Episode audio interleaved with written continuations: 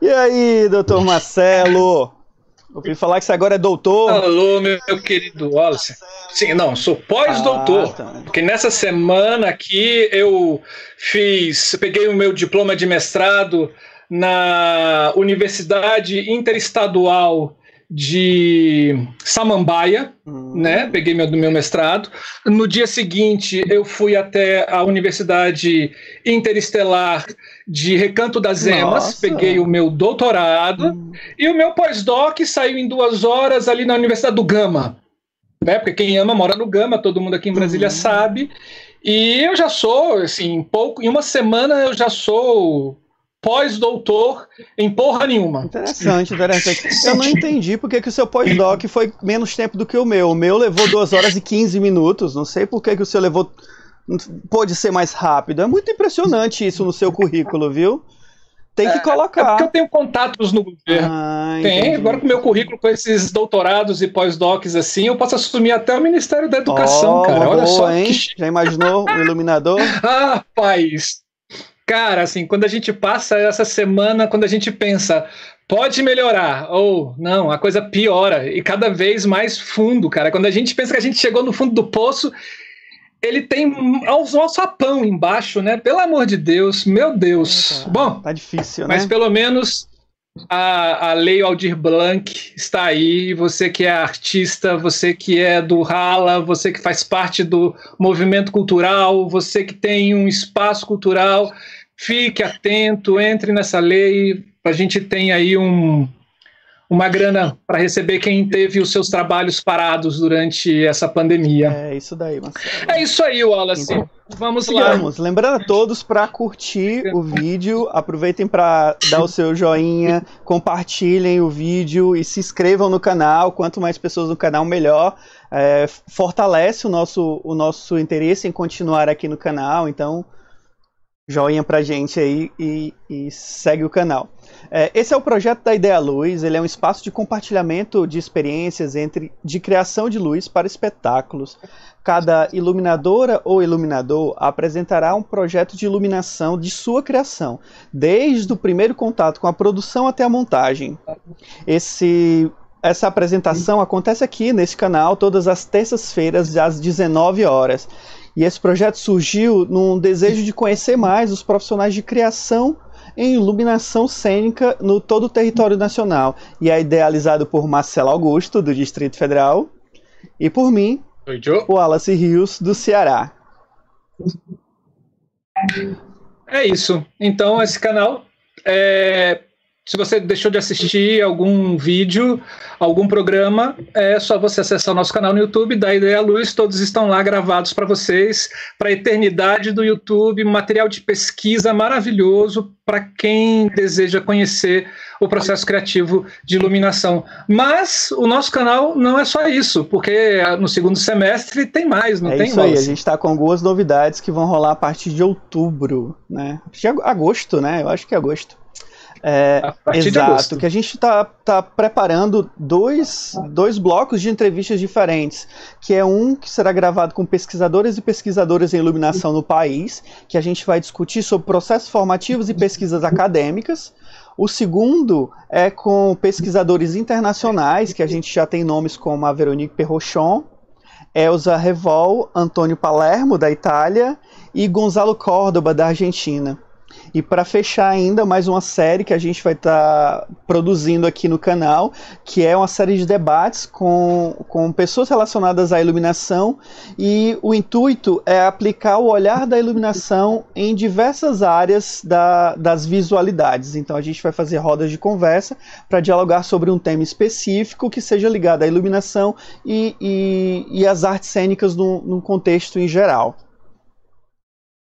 E como esse canal, quem faz esse canal são vocês, é, se vocês tiverem qualquer tema para que seja debatido, né, que a gente possa fazer uma aglomeração virtual, uma mesa redonda online, né, para a gente botar e discutir com várias áreas do conhecimento do teatro, manda para a gente, é, deixa embaixo do vídeo, lá nos comentários, deixa o tema que a gente corre atrás, chama as pessoas e abre a mesa e faz essa aglomeração que vai ser muito legal, muito legal mesmo. Então vamos começar, vamos nós, Marcelo. Quem é o nosso convidado de hoje? Ô, oh, gente, a gente tem a, a gente tem uma honra de chamar uma das pessoas importantes da iluminação no Brasil. A gente vai falar com Maneco Kinderé. O Maneco, ele aliou técnica à intuição para criar projetos de luz desde a década de 1980. É, o iluminador assina obras-primas para espetáculos, shows, balés, óperas, desfiles, exposições e parcerias com grandes arquitetos como Miguel Pinto Guimarães, Dado Castelo Branco, Cadas Abranches e Arthur Casas, além de desenhar e produzir luminárias para projetos de arquiteturas e feiras de designers como Arte Rio e SP Arte. A cada coleção, peças de contornos formais com materiais leves que permitem infinitas possibilidades de peso, forma e textura.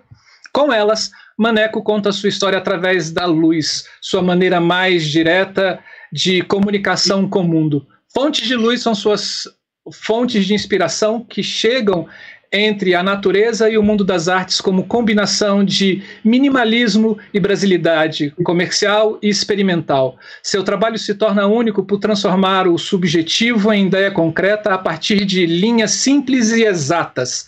No teatro, foi responsável pela iluminação de peças e musicais como Orfeu da Conceição, clássicos de Vinícius de Moraes, Hamlet, é, Toda Nudez Será Castigada, é, é, Histeria, Eliso Musical, A Garota de Ipanema, e entre outros sucessos de bilheterias com direção, elenco e equipe técnicas impecáveis.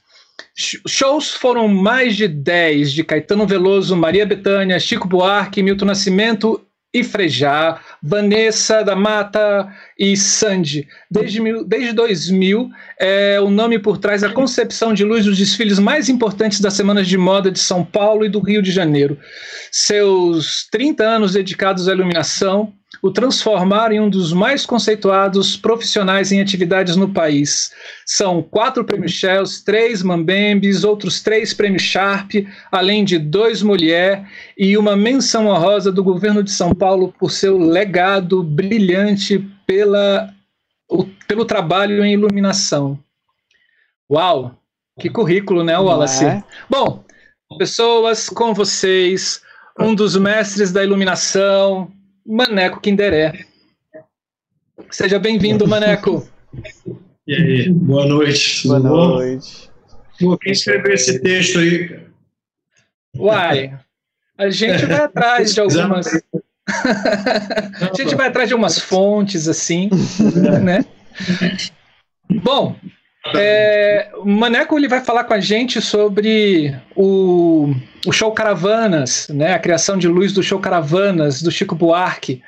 E Wallace, diz pra gente um pouquinho sobre esse então, show. Caravanas é o 38 álbum de estúdio do Chico Buarque. Foi lançado pela gravadora Biscoito Fino no dia 25 de agosto de 2017.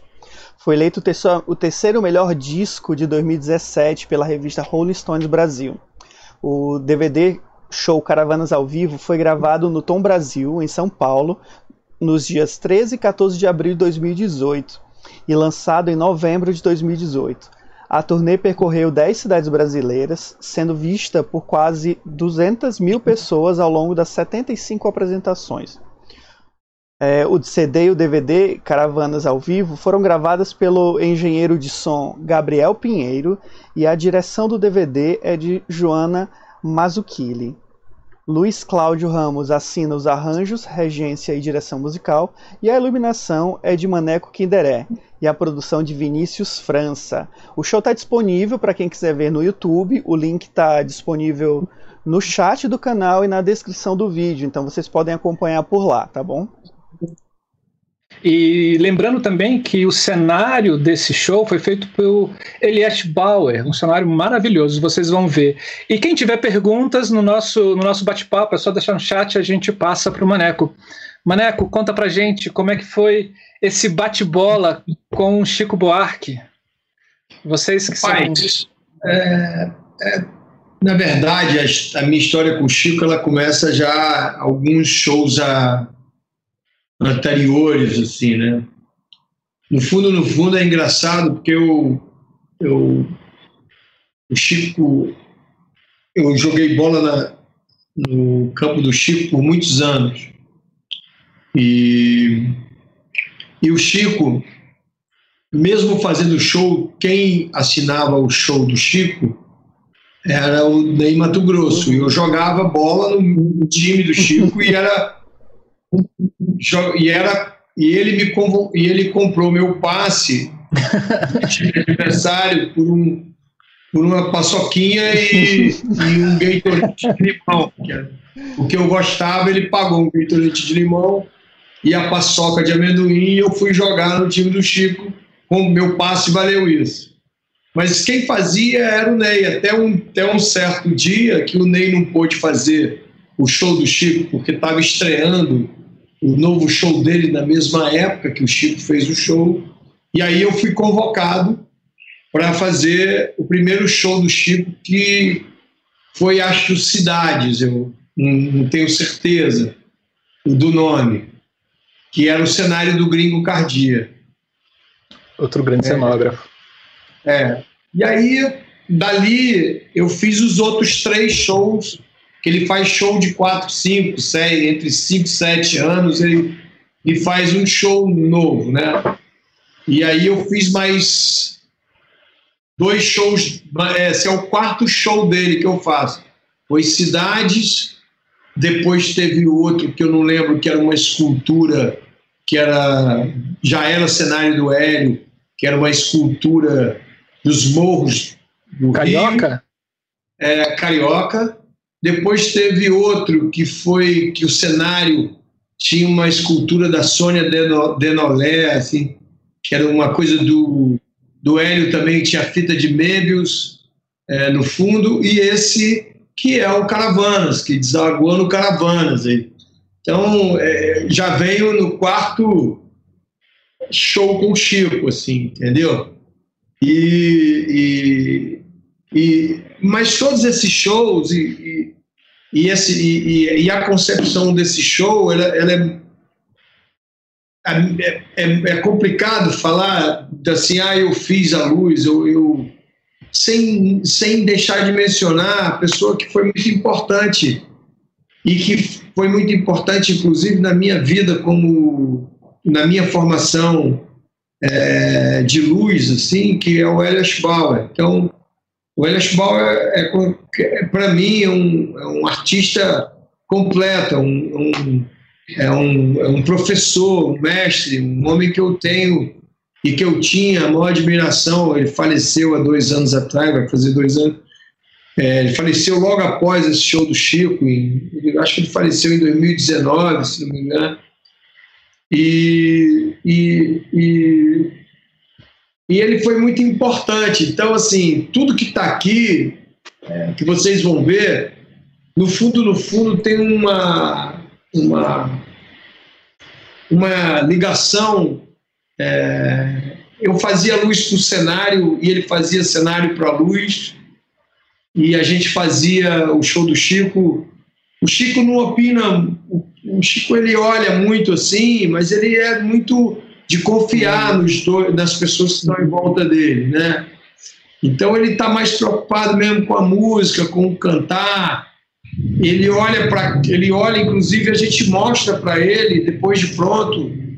É, e, e, e, ele gosta muito sempre. Nunca me, não, a única coisa, ele faz algumas exigências, óbvio, ele dá as suas opiniões, ele gosta do cenário ou não.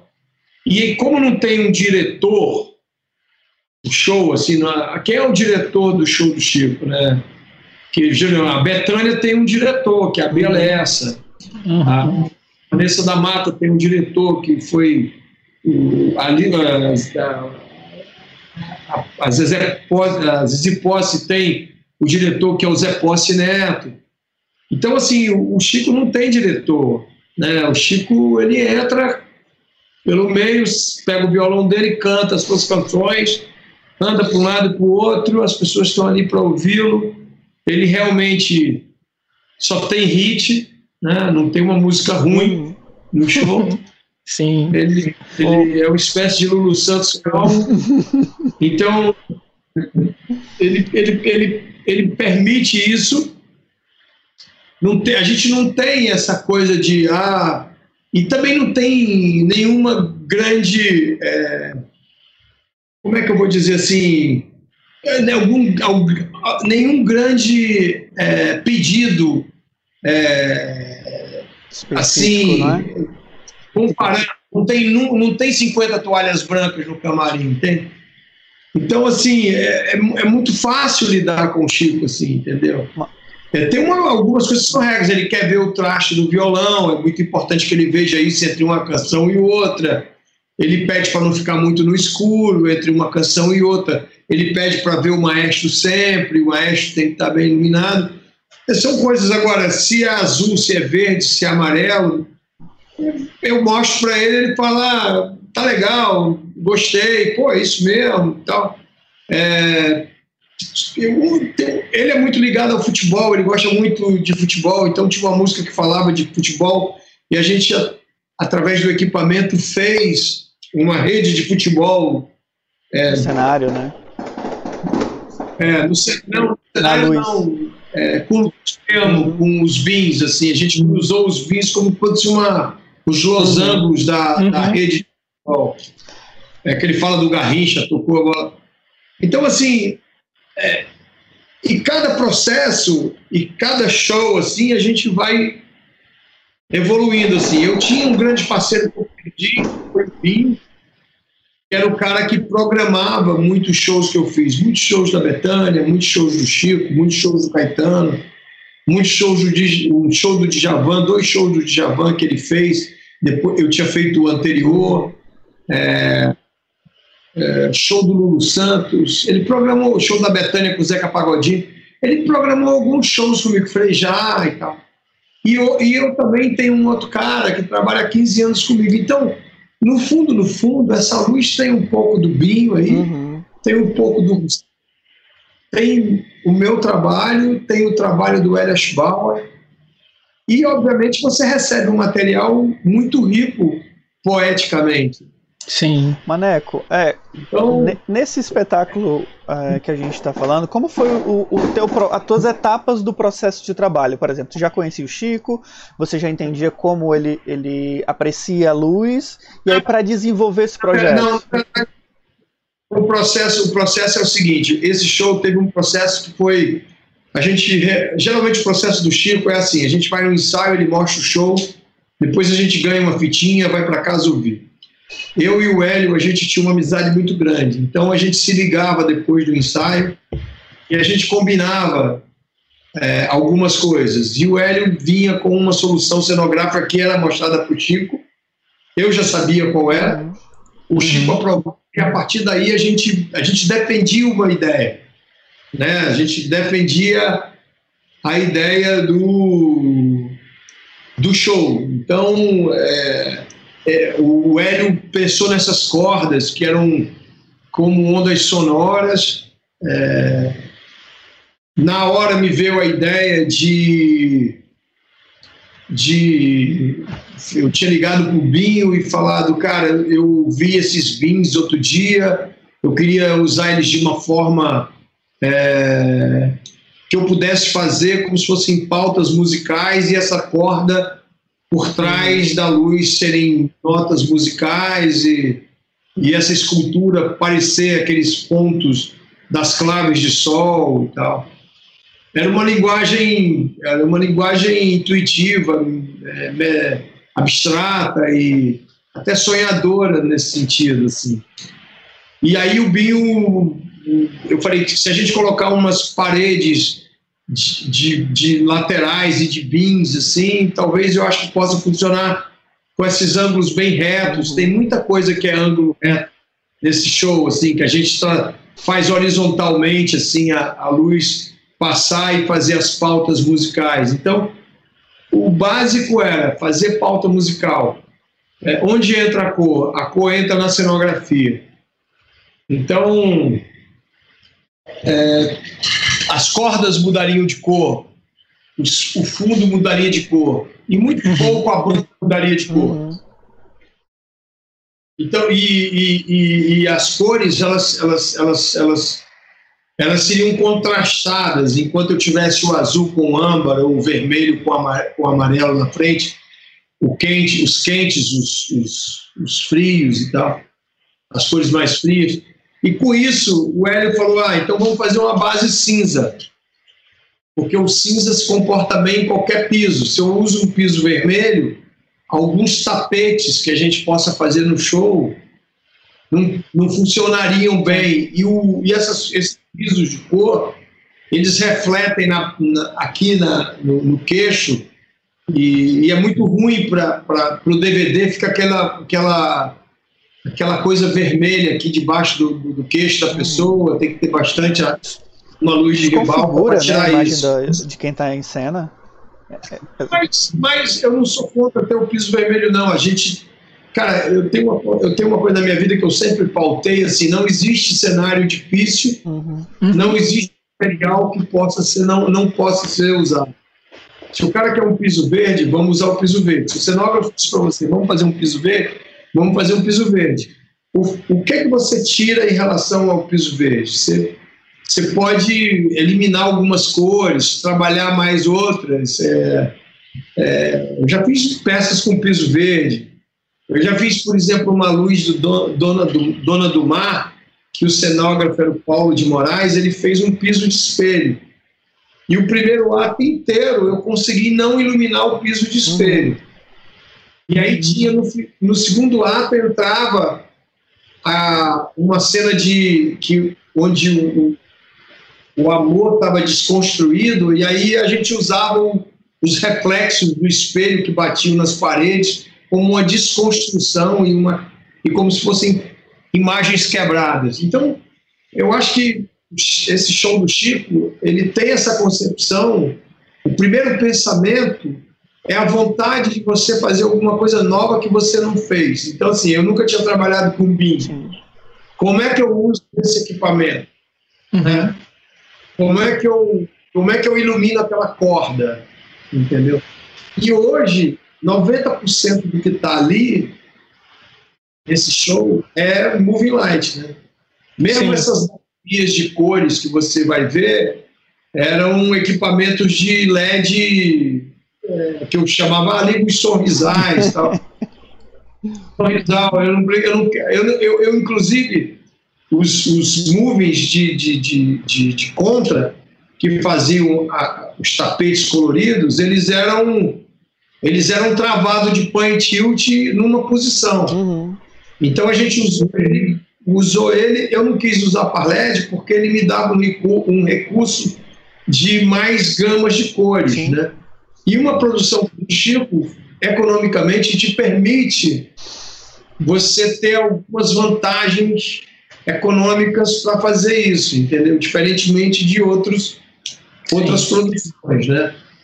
É, dizendo aqui que não foi usado nenhum tipo de lei Rouanet para fazer esse show do Chico. O Chico é bancado integralmente pela produção dele. Tá? Sim, inclusive todos os shows foram lotados, né? Assim, é, por exemplo, vendas... o, show, o show quando estreou, o, o show, o Chico tem algumas, é, é, vamos dizer, manias, né? E, que a gente nunca estreia o show no Rio ou São Paulo, a gente estreia em alguma capital e geralmente é Belo Horizonte. Uhum que tem um teatro de 2.500 lugares, uhum. que ele testa repertório no, no público. Aí Rio e São Paulo ele tira uma de ele tira uma de oposição, joga lá, volta, mas geralmente o show é testado em BH no fim de semana. E quando lança o show do Chico, ela, ele lota em uma semana, cara, assim, tipo, se, em dois dias está lotado a primeira semana de São Paulo. A segunda semana de São Paulo já está. O mês, quando ele lança o mês de São Paulo, em menos de uma semana já lotou o mês de São Paulo e é capaz de ter um show extra, entende? Então, Sim. um artista muito, muito potente nesse sentido também. E falando nessa questão, você tá, uh, quando você fala uh, dessa concepção que você teve de, de ideias de iluminar cenário, criar cenários com essa luz, com esses beams, como é que, como é que vem depois, quando é te apresentado uh, o, o roteiro das músicas, né? Assim, uh, o set list, né? das músicas do, do show, do início ao fim, como é que há essa composição desses efeitos em cima de cada música? É, é, é, é muito. É, é, assim, eu não preparo nada com antecedência, entendeu? Assim, eu fico ouvindo as músicas, ouvindo as músicas, ouvindo as músicas. Aí um dia eu vou para dentro de um estúdio, eu, eu ia né, para dentro do estúdio, eu e o Binho e o Russinho, e a gente desenhava a luz do zero. Assim. Quando como começa? Né, como é que começa? A minha embaixada chegou. Né, porque você tinha essa música, era a abertura do show e terminava com essa música. É, e ele depois ele emendava o circo na praça, no, no, no jardim. Sim. Mambembe. E aí, assim, é, você vai ouvindo a música e você vai imaginando é, o que, que é o Mambembe, qual é o artista, a embaixada chegou. É, eu gosto no show, a primeira música, as pessoas verem todos os músicos, entendeu? Eu ir revelando um pouco o cenário. Eu acho que é, você vai montando um quebra-cabeça, as ideias vão vindo na hora. Essa coisa de você programar em estúdio, em 3D, no, no programa que o Bill usava, que é o Light Converse, por exemplo, ela te dá a chance de você. É, você, por exemplo, fazer quatro músicas, parar, tomar um café, diferentemente quando você está no teatro, tendo um dia para programar. Sim, sim. Sim. Isso te dá um poder de revisão também. E... Então eu lembro eu, agora é o seguinte, quando eu começo, é, isso é uma característica minha, assim, é, é, é, o lugar que eu mais gosto. Então assim, eu, eu, eu não gosto de afinar luz. Eu já, eu, a minha trajetória eu afinei muita luz, eu montei muita luz, eu fui operador de som, eu fui eletricista cênico, eu carreguei caixa, eu, eu fiz um monte de coisa na minha vida para chegar no lugar de programar uma luz, assim, de ter o, a, a, a luz para fazer. Então, eu sempre fui, quando eu fui passando de eh, ajudante de iluminação para eletricista cênico, para operador de luz, pra... quando eu comecei a fazer as minhas próprias luzes, eu comecei também a colocar algumas algumas é, exigências para contribuir com um pouco da, do desenvolvimento de como que a gente desenvolve a produção. Então eu acho importante hoje você ter o operador, o programador, o cara, o cara que monta a luz, que é o Russinho, o cara que é o programador de luz, que é o, o BIM, o operador de luz que vai seguir com a, turnê e você. Essa equipe, ela vai trabalhar junto para fazer um show. A minha função é passar para o Russinho, para o Binho, para o operador, tudo que eu desejo com aquelas canções. E o Binho passa para o Russinho o que, eu, o que seria importante para eu alcançar hum. o meu desejo. O Russim para os eletricistas e passa para o, o cara que carrega, e passa para o dono da empresa e passa para o cara que. Então, assim, essa cadeia é alimentada pelo meu desejo e o meu e a minha expertise do que eu quero para cada para aquele show. É, então, assim, quando eu chego para gravar, é, para mim é, é, como se eu fosse montando um quebra-cabeça, entendeu? Se eu usei vermelho nessa música, na outra eu vou usar azul. Aí, pô, mas eu descobri ali que o azul não é tão bom para aquela música, o vermelho é da música anterior, é melhor. Eu vou mudando, eu vou montando um quebra-cabeça intuitivo e as ideias vão vindo, entendeu? Assim, é, às vezes eu paro, ah, eu não sei o que fazer nessa música, aí eu toco a música Aí eu toco a música, aí o Binho vira pra, virava para mim e falava assim: Pô, será que a gente bota só um foco no Chico? Eu falei: então beleza, bota o foco no Chico. Aí eles me deram a partir dali. Eu falei: então você vai entrar com os quatro bins da última torre, fazendo a posição 4. a torre do lado direito você entra com a posição 3. Pô, ficou legal esse desenho. Qual é a cor do, do ciclorama? Bota a música para tocar. Pô, essa música fala, vamos dizer, de esperança. Ah, vamos colocar um verde? Colocou um verde, pronto. Aí, às vezes acontece isso, pô, mas verde é muito óbvio. Não, então vamos fazer o seguinte: vamos colocar o verde nos bins e o amarelo no... E aí vai, e aí a coisa vai surgir, vai, vai coisa. Pô, nessa virada de música aqui, vamos fazer um leve movimento para cá. O show do Chico também é muito jazzístico, no sentido Sim. em que precisa ser pirotécnico. Então ele se encaixa muito bem na linguagem do teatro que eu sempre fiz, no teatro de prosa. Então, as letras do Chico Buarque, por exemplo, elas me inspiram para fazer uma coisa. Eu, eu leio o, texto como se fosse um texto teatral, eu escuto aquilo como se fosse diferentemente do show do Lulu que eu fiz. O show do Lulu é um show gráfico, ritmado, tem que ter uma luz inteligente, é, é outro tipo de, de olhar pra, uhum. para um de música, entendeu? Como eu fiz em todos os shows do Legião Urbana. O show de, do Legião Urbana, diferentemente do Paralamas, tem outra pegada. O Renato Russo era um homem que ouvia ópera, então ele queria que o show dele tivesse uma característica. Às vezes a gente não mexia na luz do Renato a música inteira. Uhum. Por exemplo, Perfeição apagava uma luz e ficava ali a luz de oito minutos parado.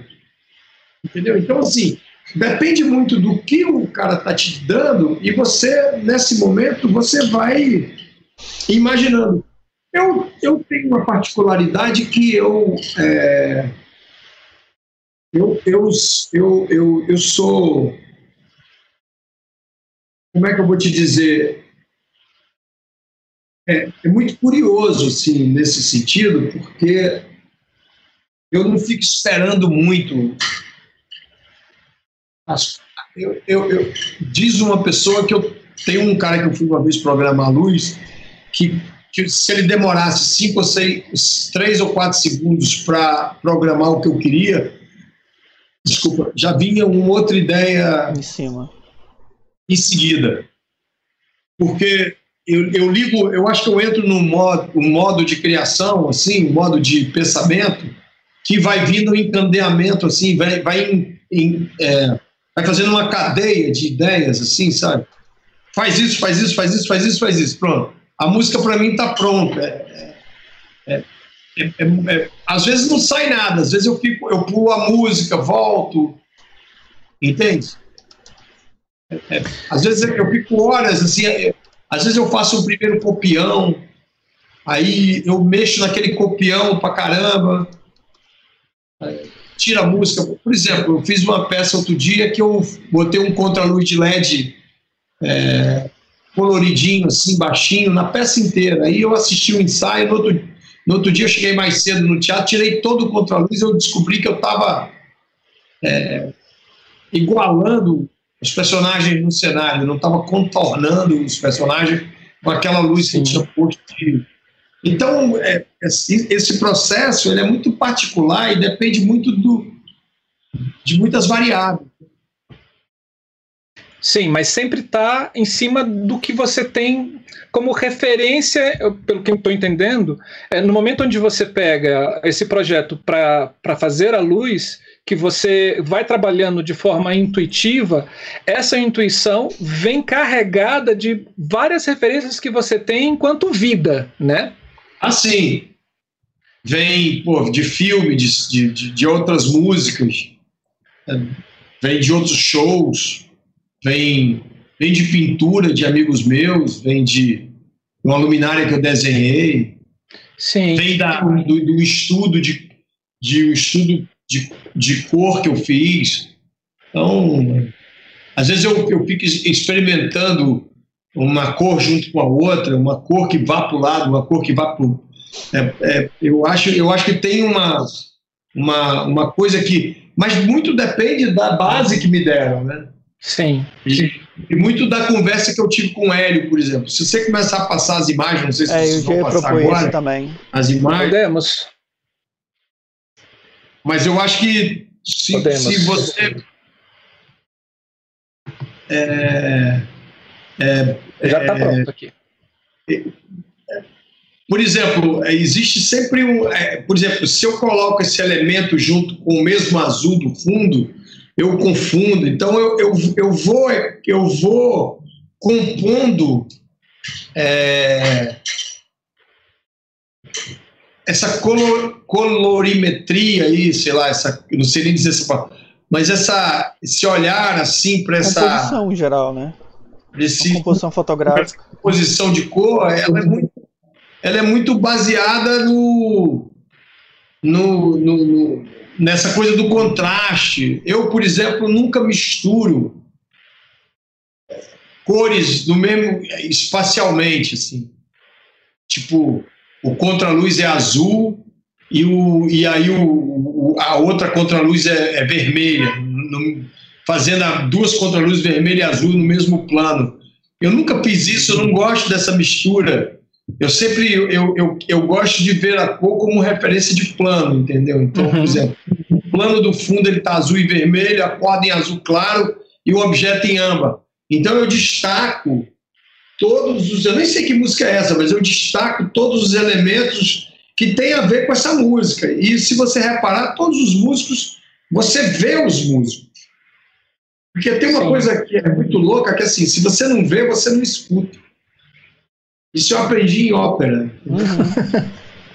é. Então, se comer o barítono, cantar, você não escuta, você, vai, você pensa na pizza que você vai comer. Sim.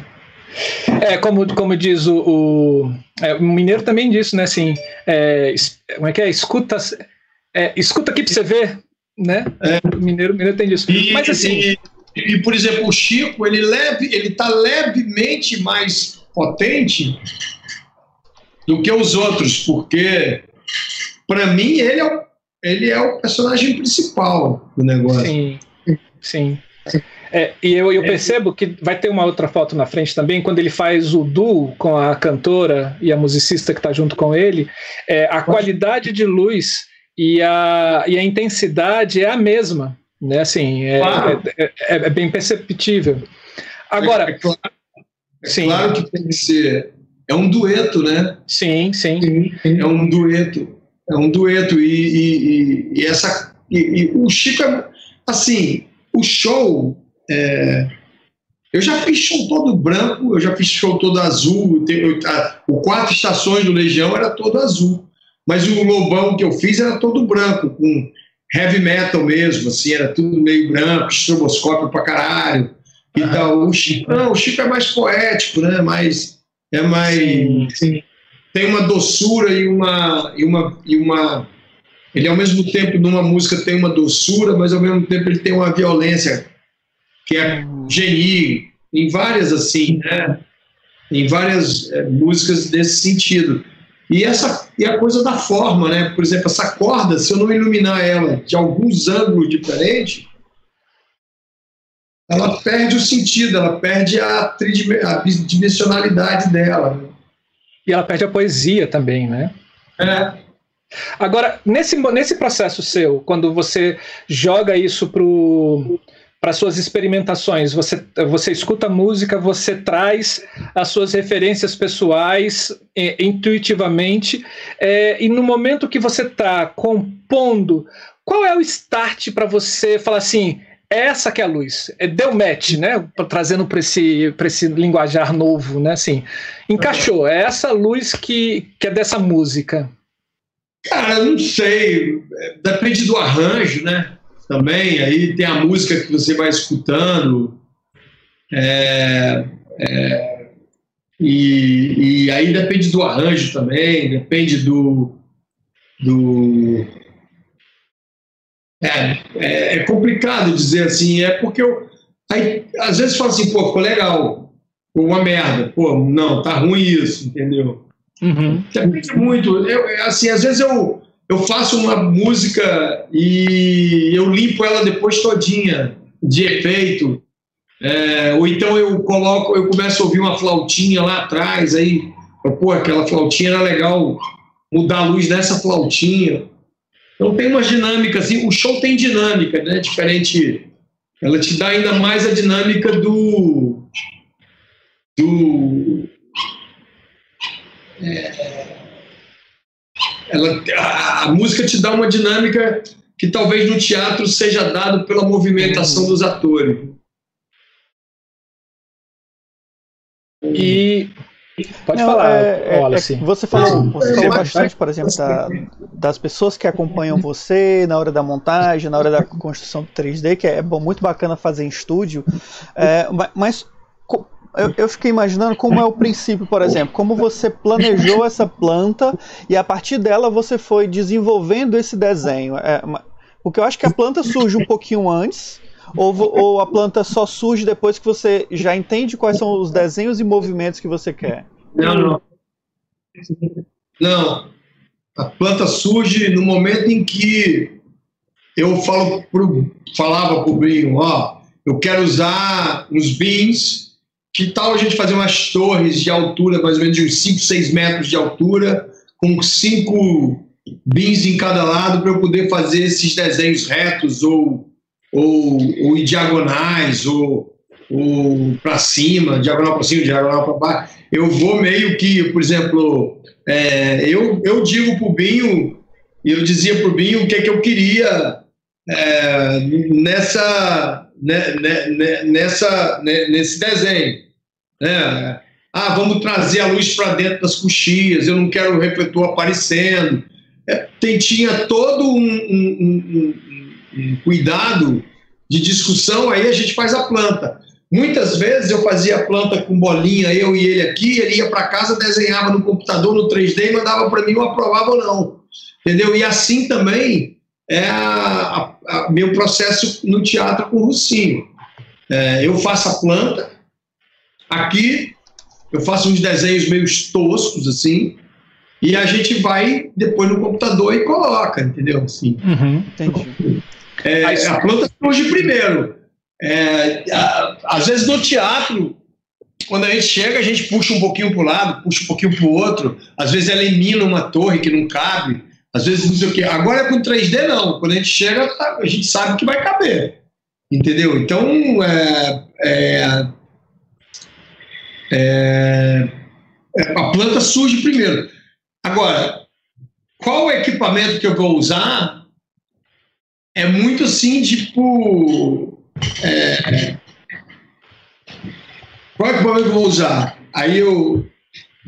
Às vezes eu vejo um show fora, assim, boto no YouTube, assim, show do, do Rolling Stones, por exemplo. Aí eu vejo lá um equipamento que, que escreve no BIM, assim, aí eu, na hora de fazer o show agora, eu falo assim, pô, Binho, qual é o equipamento que a gente pode escrever sei lá, Chico Buarque, ele fala, pô, tem um, é um BIM assim, assim, assim. É, eu, esses, essas pessoas que trabalham comigo, elas são mais técnicas nesse sentido de escolher uhum. Uma coisa. Eu tenho uma técnica, é, eu não sou só intuição. Eu sei o que o, eu para programar isso, eu sei o que, que o BIM pode fazer. Eu sei quais são os globos que o BIM. Eu estudo o equipamento antes de fazer. Então eu não vou pedir nada, tanto é que na hora da colocação a gente discute se a gente vai colocar a base do BIM na vertical, na horizontal, na diagonal, entendeu? É, se, por Sim. exemplo, vai ser preso com um catraco, se ele vai ser preso com uma, uma, uma braçadeira ou com uma garra. Isso tudo a gente vai discutindo para fixar a ideia do por que, que a gente pegou catraca? Ah, porque a catraca, quando você faz o, o, o, o Q30, o Q30, por exemplo, ele, ele vai ter lugares que você, se você usar a garra, você não vai conseguir fazer pelas, pelas é, como é que se diz? Diagonais. É. Mas aí você botando algema, você consegue colocar em qualquer posição. Você pode dividir, porque o, o principal problema desse show aí era fazer com que as medidas fossem um metro a cada um metro tinha um, um, um BIM. Como está aqui, né? Como está nessa tá foto. Então, essa, essas distâncias aí, elas tinham que ser precisas. Para que quando eu fizesse o desenho, ela não parecesse o desenho, o move um pouco mais em cima, centímetros. O, o, o BIM ele tem a característica de centímetros. Se você não fizer ele centímetro, é, com menos, você, você perde o desenho do que você eu perde queria. A simetria, né? Você perde a simetria. Você perde a simetria. Aí, por exemplo, eu misturei. Eu tinha o BIM fazendo os desenhos da lateral, eu tinha alguns spots, acho que era hobby, não sei. Você vai ver lá na planta fazendo os movies de cima, junto com uns wash também em cima. Eu também não lembro qual é o nome, que fazia as bases coloridas da banda. Eu usava pouquíssimo. Eu usava pouquíssimo. Eu usava pouquíssimo. Eu usava muito Sim. pouco. E, e assistindo o show, é, é uma.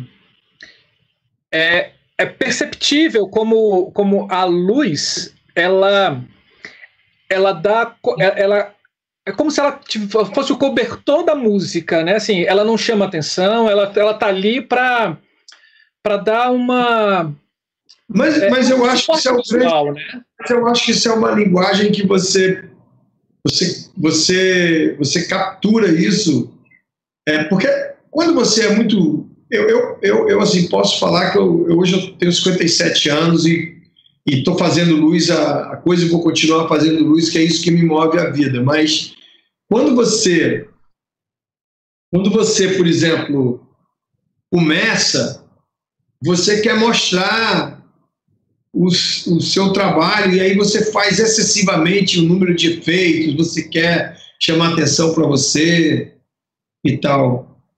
Depois, com o tempo, você percebe que você é a moldura dessa história toda, você é um projeto complementar, você não precisa se sobressair ao trabalho para ser notado, entendeu?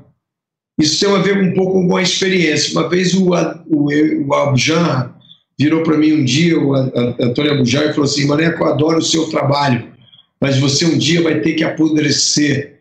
Eu, eu fiquei insultadíssimo. Eu fiquei. Ele dizia essas, essas, esses, essas coisas bem, assim, bacanas, é, é, frases contundentes. Aí eu, eu falei, pô, apodreceu o caralho, sei o que, não sei o que. Depois eu descobri que no fundo, no fundo, o que ele queria dizer é que eu ia acalmar, entendeu? Sim. E talvez eu tenha, nesse show, tenha sido mais calmo do que. Porque no Legião Urbana a gente botava para quebrar. Quando eu fiz a luz do, do, do, do Lulu também, era coisa para cacete, era efeito para cacete.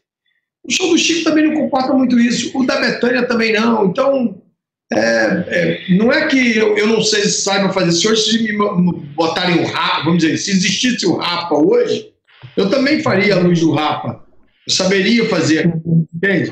Uhum. Não é, não é eu, eu, eu, outro dia fiz um musical sertanejo que tinha é, uma hora que eles faziam de imitação os amigos, né? E eu fiz uma luz dessas de sertanejo atual, assim, que você vê Luan Santana, essas coisas de pisca, vai, volta, vai. 20, 20 mil efeitos antes da música começar, né? Eu parecia, não que os caras não saibam fazer, pelo amor de Deus, mas eu programei em time code, sabe? Então, assim, é, depende muito da linguagem que você está fazendo. Entende? Então, assim, quando, quando a gente fez o, o Bem Sertanejo, eu olhei pro Bim e falei, cara, a gente tá velho, bicho. Esse, esse, essa segunda parte aqui que tem os amigos, a gente vai ter que fazer é, cada frase um efeito, que é a linguagem do sertanejo, né? Você pegar um Luan Santana, por exemplo, tem um cara que eu adoro, que é o Dinho Ventura, que ele programa em time code, ele faz coisa inacreditável em time code nessa MA. Eu sei que ele pode fazer aquilo e aquilo eu vou pedir a ele, entendeu? Por exemplo, eu não sei programar mais mesa. A última mesa que eu programei foi uma, uma Evolite Touch. Por exemplo, até aí eu sei, mas a, a Evolite não sei o quê, a M grande MA, eu não sei. E, e por isso que tem que ter um, os caras que são os programadores, entendeu? Eu não sou obrigado a saber isso, eu sou obrigado a saber tecnicamente, o que, que eu posso tirar daquela mesa, entendeu? Uhum. O que, que eu posso fazer com ela? Mas eu vou pedir todos os efeitos para o pro programador, e às vezes o programador fala para mim, porra, tem um efeito aqui, ó, pré-programado de shape generator que a gente pode fazer, que é do caralho com essa música. E eu vou aceitar ou não, vou dizer, não, bicho, isso é too much, sabe? Ou, pô, vamos fazer, ou não vamos fazer. Então, é, é muito. A, a, criação, no fundo, no fundo, é como. Você tem que pensar. Quando eu penso como é que eu faço, eu penso que eu faço um quebra-cabeça de. Vou encaixando uma luz com a outra, que vai virando. Por exemplo, essa luz aí eu fechei o BIM para ficar só no meio da escultura. Entendeu? Às vezes eu abro a escultura inteira e faço a escultura bem iluminada, às vezes eu projeto a sombra da escultura na parede. Então, assim, a escultura girava também com o vento do ar-condicionado. Então, tem toda uma. Uma, uma, um, uma coisa que ele vai dizendo, pô, eu nunca usei o BIM fechado nessa, nessa escultura. Vamos tentar fazer isso? Vamos. Pronto, é o começo de uma música. Uhum. Ideias vão vindo nesse sentido. Né? É. O, o, que eu percebi assistindo o show, e o show está disponível na internet para todo mundo assistir, uhum. é um showzaço maravilhoso. Você assiste, o tempo passa e você nem percebe. É que a, a, as músicas do Chico, é, eles, elas são essência, né? Assim, elas batem na alma e te faz chorar de, de tão lindas que são. Né? Ela vai no âmago do ser e, e, e de, de uma simplicidade muito grande. E achar a simplicidade é muito difícil né, no processo de criação. E nesse, nessa foto especificamente, assim, é, a combinação da simplicidade, da música, do cenário, que é uma coisa, é, é uma essência, é a essência de uma ideia, né? Das notas é. e, e, da luz, assim, casa perfeitamente, assim, é, é lindo. Essas cordas, você, essas cordas, por exemplo, assim, elas podem virar um sorriso de Alice. Sim. Entendeu? Elas podem, elas podem virar uma lua minguante, elas podem virar qualquer coisa que você imaginar. Né? Então, assim, é, essa ideia do, da cenografia era isso. É, por exemplo, a gente tinha um ciclorama sem gelatina, um ciclorama só com branco. E, e, e muitas vezes eu botava ele super baixinho, assim, ou eu estou confundindo com outro show que ainda usava satellite é, acho que era com outro show, mas a gente usava assim coisas assim, tipo fazer o, o, o incandescente da lâmpada incandescente. É, umas tá músicas aqui. que eram mais suave, assim, sabe? Uhum. Então, assim, à noite, às vezes um lilás lá em cima com os LEDs. Então a gente vai fazendo, porque às vezes as músicas do Chico, como ele canta coisas aqui muito românticas, né? Ele, ele tinha uma, tem uma música que ele cantava nesse show, Retrato em Branco e Preto, que era uma coisa. Sim. E, e, a luz, talvez aquela luz do que você falou da simplicidade, era ele no Retrato em Branco e Preto, por exemplo. Eu acho, não lembro. Ou, ou era, ou não, Retrato em Branco e Preto, ele estava ele, ele, ele sentado no banquinho. Mas às vezes, a, a, às vezes a luz era só o. Era às vezes dois, três bins ligados num universo de 36 bins, né? Sim. É, o que me chama a atenção mesmo é, é, a, é a, a, a, essência na simplicidade, né? Assim, tudo se casando, é, é bem, bem bacana. É, agora, você, você tocou num, num ponto é, dessa coisa da teatralidade, né? Quando você fala da luz dentro do teatro e a luz no show. É, como é que como é que é isso assim? Como é que é você começando sendo iluminador no teatro e tendo, uma, tendo essa escola teatral é, de luz, né? Que é, um, é uma outra linguagem. E como é que é essa transposição dessa linguagem para o show? Cara, na verdade, é, o primeiro show que eu fiz foi os três, os três primeiros shows que eu fiz foram as três primeiras turnês da Marisa Monte. Então, como eu vinha do teatro, a Marisa também é, vinha do teatro, ela era atriz na época, tinha ido estudar canto quando voltou. É, a gente começou a fazer os shows e logo em seguida eu fui convidado pelo Nelson Mota, que tinha dirigido o show da, da Maria, da Marisa Monte, para fazer o show da Gal Costa. Eu entrei exatamente no hall das cantoras menos heavy metal, né? E depois da, da Marisa e depois da, da, da, da, Gal, eu fui fazer Titãs, eu fui fazer. Eu fiz Titãs. ah, eu fiz o show do Titãs, aquele é, a melhor banda do mundo na, uhum. Né, nessa semana. Eu fiz o show da Kid Abelha. Eu fiz o show da do Legião Urbana, que era rock and roll. Ao mesmo tempo, é, fiz show do Lobão, rock and roll. Aí, então, assim, a linguagem, a linguagem é a mesma, assim, né? É.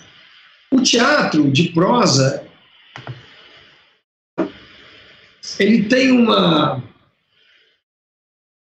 ele tem uma eu acho que quando você compõe a peça você é muito movido pela pela aquilo que o cara está te dizendo entende uhum.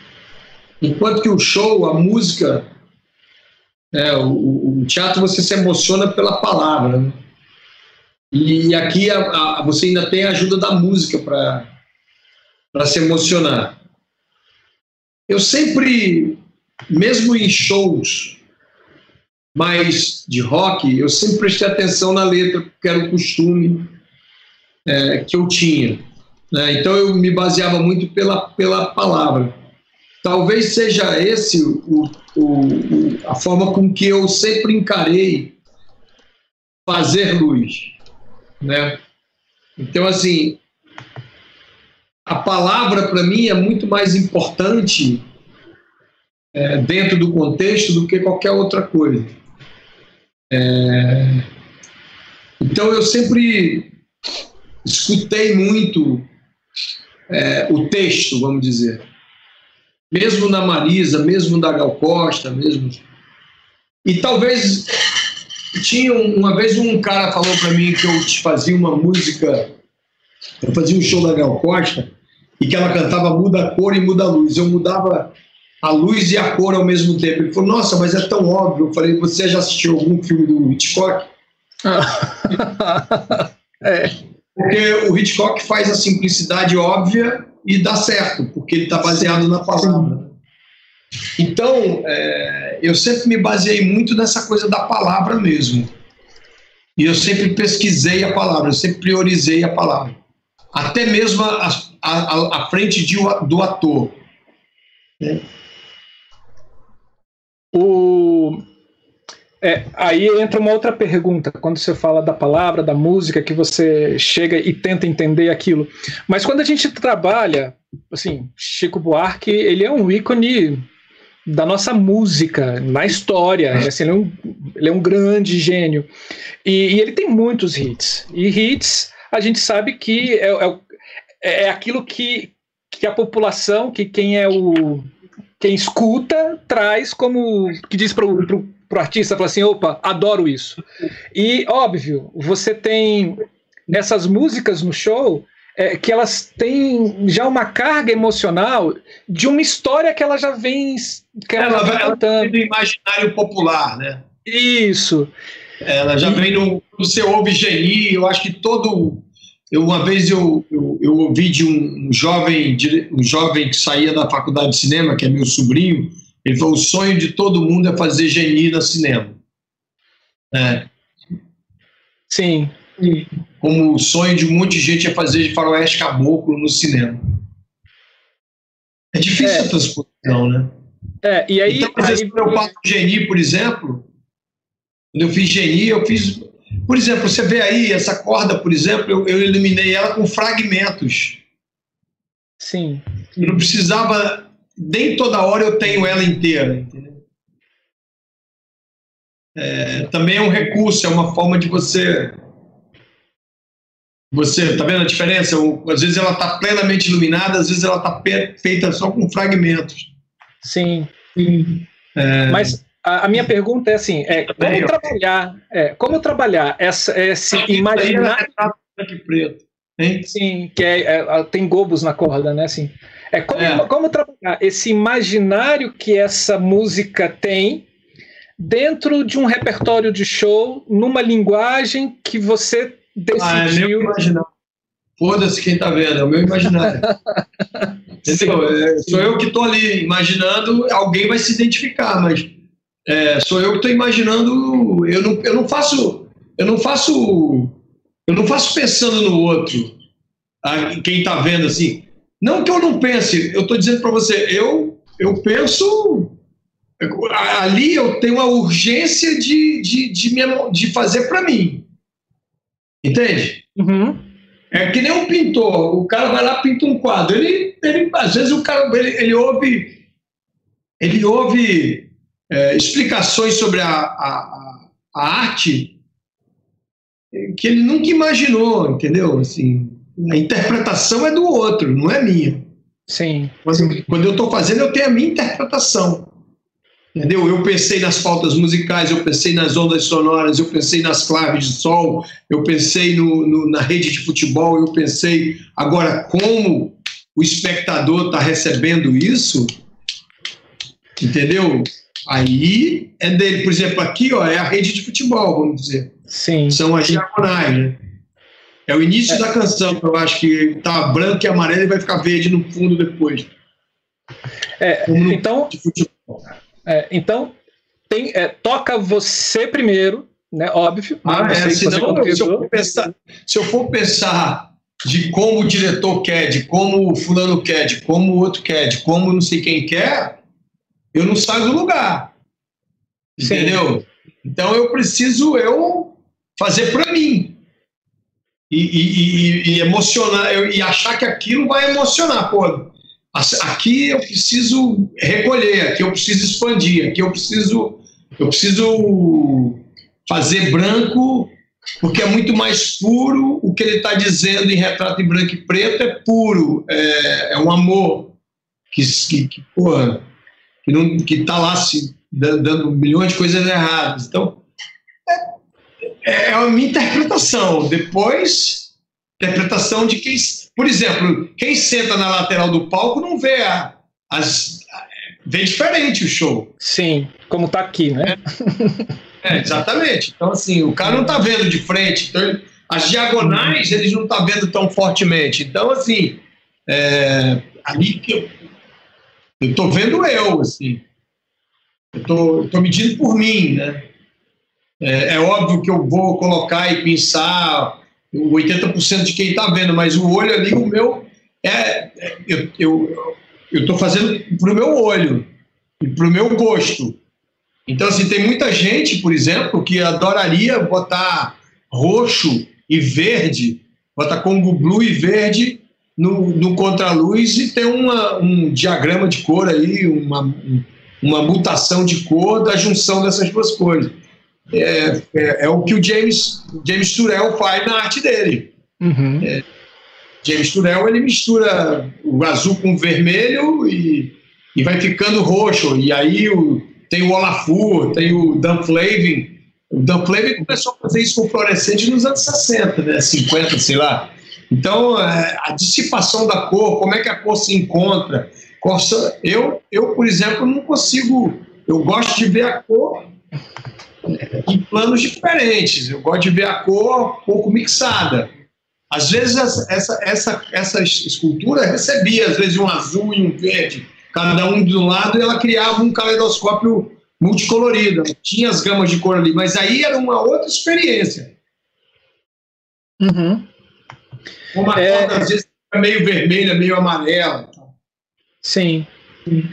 Alguma e, essas, e, essa, e essas luzes no chão, elas surgiram porque eu queria que os porque como não tinha nada na cenografia, eu achava que todo elemento é, cenográfico, vamos chamar os móveis da cenografia, eram, as, as eram, os, os, os, os, microfones prateados, os, as coisas da, da, da, percussão, os metais da percussão, que tinham a ver com os metais da, da escultura. Então Sim. não é à toa que, que esse show, esse negócio está tá ali no chão. Agora, ninguém, ninguém me perguntou por que, que eu ia botar aquilo. Eu botei porque eu achei que eu ia. Pô, quando eu iluminar esses, do, esses prateados da, da percussão, do baixo, dos, dos microfones, isso vai fazer um, um, um, um uma, uma, uma, um volume, né? um volume junto com o volume espacial que eu tenho, que é essa, que é essa estrela. Como está aqui na foto, né? Assim, Exatamente, é. Que aí era uma escultura, isso é um astrolábio, um negócio que o Hélio bolou E eu falei, ah, a gente bota uma luz nesse, nesse, nesse, nesse é como, como se é fosse um giroscópio, né? É um... É, muito giroscópio. Falei, eu falei uma palavra que ele pode. O Hélio era, era, era. O Hélio e a gente tinha uma intimidade muito grande. Eu falei, ah, vou botar um, um conhecer o pendente nesse brinco aí. Ficou, eu falei na frente do Chico, ele, você estragou com o meu astrolábio, não sei o quê. Uma grande amizade por ele, eu podia falar as maiores asneiras, e ele, ele ria e tal. É. Mas, é, mas é isso, sim. o processo de criação é esse. É bom quando a gente tem esses parceiros de, de trabalho, né, que conseguem a gente dialogar no mesmo é, é. encaixado, né? Isso é, isso é fantástico. É. O, Wallace, a gente tem alguma tem, pergunta no chat? Cláudia Ben, que ela mandou agora há pouco, que ela diz assim: Maneco, admiro muito o teu trabalho. Cláudia de Bem. Cláudia de Bem. Cláudia de Bem. Cláudia de Bem. Uma iluminadora de, de bem. Ah. De bem. Ela diz assim: Maneco, admiro muito teu trabalho. Observo que você tem como característica uma simetria muito precisa e representativa nos teus desenhos. Isso é uma característica do teu senso estético? A simetria? Olha, a simetria me permite ser assimétrico em alguns momentos. Se você é assimétrico o tempo inteiro, você não consegue a simetria. Então você perde. Uhum. Você perde é, desenho em show. É, a, a assimetria. Se você começa assimétrico, você perde desenhos, eu acho. Então eu, eu tenho uma obsessão também por, por alguns por algumas coisas. Eu, eu, eu acho que como a cor, o facho assimétrico, essas coisas é simetria de, de. Tem uns desenhos assimétricos aí, alguns desenhos assimétricos, mas é, não é uma característica assim, eu partir para uma simetria. Eu estou lembrando que o show do Lobão era muito assimétrico mas os desenhos no mapa eram super simétricos, eu ia eliminando algumas partes para poder fazer a simetria. Eu gosto da simetria. Se esse show tem muita coisa simétrica, é... se você reparar nos desenhos, vai ficar dois, quatro, três só ligados. Tem umas coisas simétricas, eu gosto. Mas eu, eu, é, é, é eu vou responder a Cláudia assim: para você inovar para o cara inovar na pintura, ele tem que conhecer o que já foi feito. Então, assim, o clássico é importante para você revolucionar o que, a linguagem, entendeu? Então, às vezes, muitas vezes, eu me baseei muito no clássico para tentar fazer uma coisa que eu achava que, pô, aqui eu estou mudando uma, uma, uma história, sacou? Não que eu tivesse essa consciência, é, o, quando você faz um trabalho como um show ou uma peça de teatro, você só descobre que ele é bom ou não se você distancia criticamente daquilo. Então, por exemplo, quando eu vou, eu fiz esse show, quando estreou, as pessoas falavam, pô, sua luz é linda, ou não sei o que, eu ficava muito assim. Aí uma hora, ó, essa foto, uma, duas, três, a quarta foto tem muita simetria aqui. Não, essa branca aí que ele tá com. Ah, essa aqui. É. Então, é, é, o que eu quero dizer é o seguinte: o distanciamento crítico, é, na hora que você vai para a plateia, como espectador senta e o operador está operando, você descobre o tamanho da coisa que você fez, entende? Uhum. Uhum. Você começa a entender algumas coisas. Algumas coisas você faz meio que acha legal. Ah, isso está legal, isso é legal. Mas depois você vai para a coisa crítica e, e, e, às vezes, pô, essa música poderia ser melhor, e você muda depois, no Rio, em São Paulo. Né? O, mas eu percebo, assim, é, pelo menos eu ouvindo outras entrevistas suas, é, você tem uma, um, um olhar para o acabamento muito muito aguçado, né? Assim, a coisa não pode estar de qualquer jeito. Tem que estar. Ah, cara, é, não, eu sou chato nisso aí, entendeu? Mas eu acho que isso não é chatice, não. Eu acho que isso é, é cuidado e zelar pelo seu trabalho. Sim. É, por exemplo, eu quando eu, eu, eu não afino mais luz, vamos dizer, quem afina a luz para mim é o Russinho. Mas eu, eu fui dizendo para o Russinho o que eu achava bacana na afinação de uma luz, entendeu? Então, por exemplo, eu não gosto de luz que bate em cortina, eu não gosto de luz que bate em bobulina, eu, eu gosto de limitar o espaço cênico é, tirando mais ou menos uns 50 centímetros de cada lado do palco. É, eu gosto que a, luz, que a luz flutue no espaço de uma forma que ela faça um, um que ela desenhe no, no chão o espaço é, do jogo onde vai acontecer aquilo. É, eu não gosto de, por exemplo, nesses desenhos, eu limpava tudo para não bater na outra torre, para não bater no, no, na bambolina, para não. Entendeu? Então, assim, uhum. Foi muito. É, é, o acabamento, eu acho que é fundamental para você. É, porque, por exemplo, você faz uma luz, aí fica a luz batendo lá naquela parede lá, você está assistindo um show, está vendo aquela luz batendo na parede é muito ruim. Então, às vezes eu limpo, às vezes eu mudo uma marcação ou outra num espetáculo, num show, para poder. Eu falo, por exemplo, a Betânia, quando eu faço, eu falo, Betânia, ó, você pode chegar um pouco, 50 centímetros para a direita, vai ser melhor para você, vai ver o público aqui. Eu, eu tenho um, um cuidado é, com, com o artista que eu estou fazendo, entendeu? Uhum. Se você, por exemplo, ver algumas fotos, você vai ver que tem um acabamento é, cênico aí para não ficar um, uma feira, né?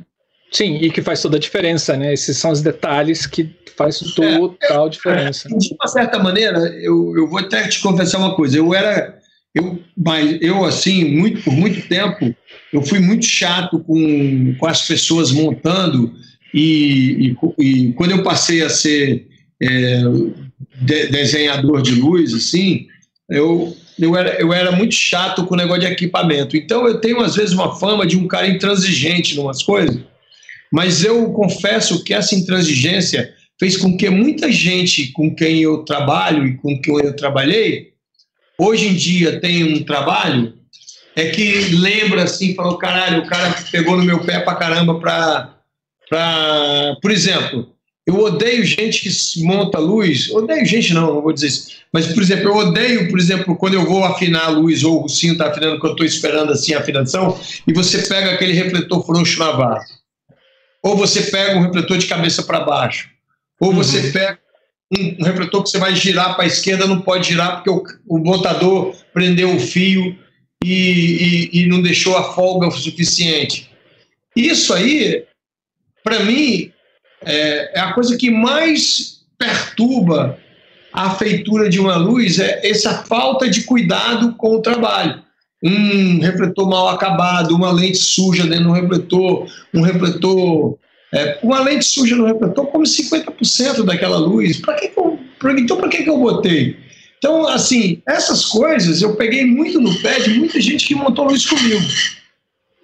E também peguei, de uma certa maneira, porque eu queria que a minha profissão, que começa nos anos 40, nos anos 40 com o Zembinski, que é impulsionada nos anos 60 com o Jorginho, que nos anos 70 o Aurélio e o Neném é, tomaram a frente dessa profissão e muitos outros, como Abel Kopansky, como Davi Brito em São Paulo, que são caras um pouco da geração a, a, a Eu queria que essa galera que viesse tivesse uma consciência que aquilo é importante e que aquilo é uma linguagem. E que, por exemplo, a produção comprar gelatina é função da produção. Dos refletores estarem bem acondicionados, eh, bem limpos e feitos. É. Então, por exemplo, o teatro que eu seguia, o teatro que eu, que eu via como. que eu, Uma vez eu entrei e falei: caramba, esses caras aqui são. É o Teatro Alto em São Paulo. Isso é um teatro impecável. Entendeu? Aí você vai num teatro é, aqui do Rio e, e, e o, pano de, o, o, pano do fundo está rasgado, os refletores mal condicionados, a fiação passando de qualquer jeito. Você bota um refletor de chão iluminando um ator que vai projetar a sombra dele no teto, do outro lado dele lá está um monte de fio passando, parece um, um, um mafuá. Isso, eu fazia os caras desmontarem e montarem direito, passar o chicote legal, passar por que, que tem que passar por Tecrep se existe Hellerman hoje? Entendeu? Então, uhum. assim, essas coisas que eu fui cobrando na minha vida era única e exclusivamente para que nós chegássemos num tempo onde a produção entendesse que a fita Hellman, que, o, que a fita. Porra, o, o, o tato da stage, o chicote deles tinha é, velcro. Que maravilhoso. Porra, quando eu vi aquilo, eu falei: caramba, é, é, isso que eu acho que isso é uma evolução da produção, entendeu? Da profissão. Então, assim, eu, se eu contribuir com alguma coisa na, e, e, ainda contribuo, porque falar contribuir parece que eu morri, é, é questão de você continuar a colocar, por exemplo, uma coisa que eu exigia quando eu comecei a fazer luz, por exemplo. Todo mundo virava à noite. Ah, então a luz, a iluminação vira à noite. A iluminação vira à noite. Eu falava, não, não vou virar não. Ah, como você não vai virar não? Eu prefiro chegar aqui 6 horas da manhã, entregar o palco às duas da tarde para a produção. Eu trabalhava oito horas, montava o meu trabalho e não virava à noite, ia para casa depois do ensaio, como todo mundo. Normal, ficava aquele bando de gente se arrastando depois de três dias, morrendo de sono. Então, claro que eu virei muita noite na minha vida, mas essencialmente, quando era essencial virar, e não como praxe virar. Isso tudo, de uma certa maneira, você vai mudando o olhar da produção, você vai olhando, você vai mudando até o seu olhar como light designer, entendeu? Como iluminador. Você vai ter, você vai ter mais cabeça para programar a luz. Você vai sentar na mesa de luz, aí, pô, você bota lá um café, você bota umas, uns chocolatinhos, você pega o seu roteiro, você pega a sua prancheta, você escreve, você fala calmamente com o cara. Vira a, a, se você sentar morrendo de cansaço, não vem uma ideia na cabeça, você vai fazer um bom trabalho? Não vai. Sim. Entendeu? É isso. Sim, isso é verdade. Pergunta aí. Ah, eu pode tem tem aqui tem o Giovanni Franca, né? O Giovanni ele disse que teve a oportunidade de trabalhar com você no antigo centro de convenções em Fortaleza. Aí ele aprendeu a necessidade de limpar os refletores e etc, né? É, né? Ele, é, ele, é, ele é do Ceará. Tem, acho que lá em cima tem mais uma outra pergunta. Deixa eu tentar pegar aqui. Eu, eu, eu, na verdade, a minha família é de Fortaleza. Sim. Eu nasci em Teresina, mas eu morei em Fortaleza dos 7 aos 14 anos. E depois morei e vim para o Rio de Janeiro em 78. Então, a minha mãe mora em Fortaleza. O Wallace é de Isso. Fortaleza, né? Sim. Você está no Ceará hoje, então. O Wallace tá, eu estou em Brasília. Isso é o ótimo da internet, cara, dessa pandemia. A gente, você tá no Rio, o Wallace em Fortaleza, eu em Brasília e um monte de gente aqui espalhado no Brasil assistindo a gente, inclusive Jorginho de Carvalho. Olha aí. Jorginho de Carvalho está aqui, está agradecendo. É com muito prazer que assisto, que te assiste, né? Sempre, assim, é, é sempre que pode, é, é maravilhoso. Fernanda Matos. Não é porque o Jorginho. O, eu, eu, trabalhei, eu, eu trabalhei em duas ou três peças com o Jorginho na minha vida não trabalhei mais do que isso como montador. Eu fiz, acho que o Beijo no Asfalto e uma outra peça com ele e tal. Mas ele é responsável por você, por mim. Ele foi um cara Sim. que ele foi um cara que é, criou é, esse elo entre a produção e o iluminador que antigamente os diretores faziam, os eletricistas do teatro.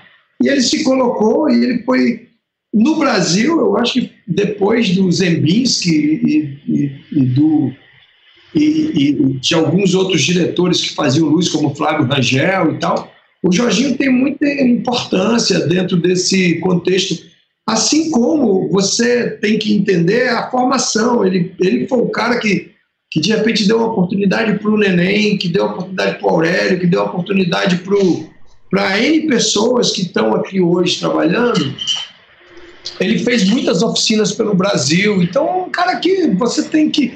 A gente, a gente, a gente obviamente, na vida corrida de, do, do, do mundo hoje é muito. É, você não lembra, mas você, você, hoje, você hoje é muito dinâmico. Inclusive, teve uma exposição sobre o trabalho dele, produzido pelo filho da, da, da Débora Cole, onde eu dei um depoimento é, que até depois eu falei: Ó, vai chegar um tempo que a gente não vai ter mais operador de luz fixo no teatro, né? Você não vai ter mais, porque hoje você temporizando as mesas, isso eu falei há uns 10 anos atrás. Hoje você temporizando a mesa, né? Você dá o kill temporizado. É, e, e, e, hoje, se você der o, o kill temporizado no, no, no dedo certinho, com, com, a deixa, a luz faz toda a emoção. Você não vai precisar daquele cara com aquela mão boa, ou com, como era antigamente. Na época, criou uma certa polêmica. Pô, você disse que não vai ter mais operador de luz. Eu falei, não, não falei isso. Eu falei que com a, com a, com a questão da temporização, por exemplo, aí depois, anos depois, aconteceu um fato engraçado. O operador de luz não foi fazer uma peça de teatro no teatro Poeira, ou sei lá onde. Teve um problema que o operador de luz não apareceu. Ligaram para o Russinho, meu assistente, que uhum. tinha feito peça comigo. O Russinho ficava, falou, falou para o cara assim: não, peraí, que eu. Te... Falou para o. Aí ele falou: quem vai operar? Eu falei, ah, vai para não parar a peça o assistente de direção vai operar a luz, que por acaso estava no teatro, sei lá, ou porteiro. Era um, era um cara que nunca tinha operado luz na, minha, na vida dele. Ele falou. Aí o Russinho pegou e falou assim: aperta o botão tal. Ligou a mesa? Ligou. Aperta XYZ. Apertou, funcionou? Funcionou, beleza. Esse é o primeiro kill que você vai dar. Então fica aí. Aí, quando tocar o terceiro sinal, você dá o kill 1. Aí o cara deu o kill 1. O próximo deixa quando ele falar amanhã. Falou amanhã, vai falar, kill. E aí o cara ligou o microfone do celular e o Russinho, sei lá, do Rio, estava dando a, as deixas para o cara ir dando os kills. Entende? Uhum. Então, assim, é, nós chegamos ao ponto de, de, de, ter isso no teatro. Né? Assim, tipo, a, a, o show não pode parar. Entendeu? Sim. E, e agora, pós. É, e agora pós pandemia, né, onde a gente não sabe como é que vai ser esse processo ainda de aglomerações e de espetáculo, a gente está. Eu posso falar uma coisa para você? Vai voltar tudo como era. Eu também acho. eu também acho. Vai mudar eu, vai mudar você, vai mudar meia dúzia de pessoas. No dia que abrir o shopping mesmo, as pessoas vão shopping, vão comprar roupa, vão fazer, vão ao teatro, vão se bom restaurante. Você vê São Paulo agora, por exemplo, é, o cara falou, ah, 20, é, dia 6 de, de julho vai abrir. Pô, e um amigo meu que é dono de restaurante fez uma enquete. 80% das pessoas no restaurante dele. Então, assim, é. vai, vai mudar um pouco, mas não vai mudar. Vai, vai, mudar, vai mudar outras coisas, sabe? É, mas eu, eu, também concordo que volta tudo como era. Esse novo normal vai ser o antigo também. Assim, a gente, talvez, talvez em outros países. A gente vai limpar as coisas do supermercado. O outro normal vai ser assim: vai, a gente vai perder a mania de lavar a mão, passar um álcool gel. Quando a gente gripar, a gente vai lembrar de botar uma máscara. Mas você vai voltar a fazer tudo que fazia. É. Vamos falar um pouco sobre o mapa? Aí, gente. Vamos falar sobre o mapa? Pode falar é, mostrar o mapa aqui para as pessoas. É, então, é assim, quem fazia o mapa para você era o Binho, né? Não, quem fazia era eu e construía o mapa para mim no, no papel. E, obviamente, eu fazia em conjunto com ele e com o Russinho. Sim, é assim, eu, quando, falo, quando falo fazer, era efetivamente botar no papel, né? Saborear, assim, né? Você falou isso. usar o programa. Usar o programa. É, você sabe qual programa que ele usava?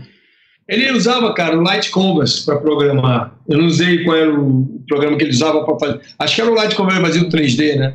Uhum. Essa aqui era uma lista de, essa aqui era uma lista de, de equipamentos que a gente fazia, por exemplo, Moving Light e tal. Esse show aqui é o, é o, é o rider até do, do Vivo Rio, porque a gente teve que mudar, porque a companhia de luz tinha Light 3000 e a gente usou nos spots, mas o, esse era o, o, o que a gente tinha. A gente tinha o P5 no chão, fazendo satellites. e tal, e fazia os elipsoidais do Chico, dos músicos, é, uma para 64 fazia uma geral de agradecimento e era só. E o resto era movie mesmo. Uhum. Aí vem a parte 3D, né? É, exatamente. Esse eu acho que é o palco do teatro, se não me engano, é o palco do teatro é, lá de Belo Horizonte, o Palácio das Artes. É, aqui não fala, mas com certeza. E, é, o bom é que aqui a gente vê efetivamente essas não, laterais. Aqui é, não, esse é o mapa do Vivo Rio, cara. Esse é o mapa do Vivo Rio. Hum. Esse é o mapa do Vivo Com certeza. Ah, fazia um mapa para cada local que o, o, show ia? Não, fazia. A gente fez três mapas. O, o, o, o de abertura no Teatro Teatro Palácio das Artes, depois a gente fez São Paulo, que era um pouco menor, e depois fez o Rio Viu. Uhum. Uhum. Ou ah, contrário. Parte superior, para todo mundo. É. E você, é, você tem o, a, as lâmpadas é, incandescentes pegando os músicos, né? Fazendo os focos dos é, músicos. né? não, só os elipsoidais faziam os músicos e o Chico, né? E a gente tinha dois movings eu tinha um moving spot no Chico também, e que eu corrigia a cor para mais Marcelo, quente. Você consegue ampliar um pouco cada roupa dele para a gente poder ver um pouco melhor? Ups. Oh. Vamos lá. Desce. Tá. Uh, é porque ele está no meu ah, então iPad boa, no compartilhamento ele não obedece. Segue. Então, vamos lá. Eu posso, eu posso para o computador e aí facilita melhor. É, a gente tinha as torres, né, com os bins, que eram a luz gráfica. A gente tinha uhum. esses, esses VL3000, que eram os spots. E a gente tinha os 600 que faziam os, a contraluz. Esses moviments de contraluz eu travava em pan tilt para não ter que ter um problema de, de, de, de mover, porque isso, obviamente, porque o, a produção tinha é, dinheiro para fazer isso, e tinha os P5 para fazer o, as coisas. Então era pouca.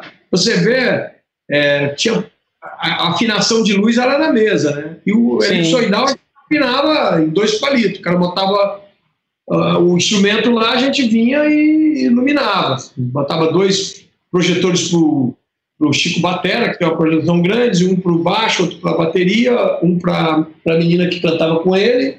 Que é aqui. E, e, tinha flauta e o maestro, que é o da ponta. A formação do Chico é essa. O João toca piano aqui, o Jorge Helder de baixo. Esse o, era antigamente o, o, o sambista, como é que é o nome dele? O, ai, caralho. Viu? Depois entrou o Jurim, que o, o sambista envolvido no trabalho dele. É, tinha até o sambista no show anterior cantava uma música com o Chico, que era O Sorte. Ele tinha, não vou lembrar, estou esclerosado. Chico Batera na percussão, a, também esqueci o nome dela, da cantora, e o Marcelo na flauta e o Luiz Cláudio no, no, no maestro no teclado. Uhum. Para o ciclorama você tinha duas baterias né, de, de P5, uma em cima e outra embaixo. Uma né? embaixo, é, para fazer a diferença de cor. Sim. Aqui é a parte frontal. Aí, aqui é, são os elipsos, né? As pares para fazer uma geral de agradecimento. Uhum. O Chico também tinha quatro elipsoidais para o Chico um para o maestro e outro para o piano, e esses dois movies que eu fazia o Chico Buarque, é, se queimasse um, teria outro de stand-by. Sim. Que essa, essa redundância, né, para que ah, não aconteça nenhum problema. Né? E, e, tinha dois canhões que ficavam de stand-by nas músicas que, eles, que ele andava. Uhum. Que são as torres, e o mais legal está aqui, né? Que são a, as. É, torre era 1, 2, 3, 4, 5, bins para cada torre, a um metro de distância cada um. Uhum. E eram, aqui no Rio eram três, já em Belo Horizonte eram quatro. Dependia do, do, do, do espaço do pau. entendeu? Sim, e essas torres eram, elas ficavam fixas aonde? Porque por esse tamanho ela ficava meio instável, né? Não, a gente passava um cabo de aço que segurava no e tinha, obviamente, um contrapeso na, na parte de trás dela. Mas elas eram amarradas por um cabo de aço esticado no, no rudimento, numa vara. Elas eram espiadas, né? Ótimo. É. Não eram fixadas. Né? Ótimo. É, aqui encerra a parte dos, dos mapas.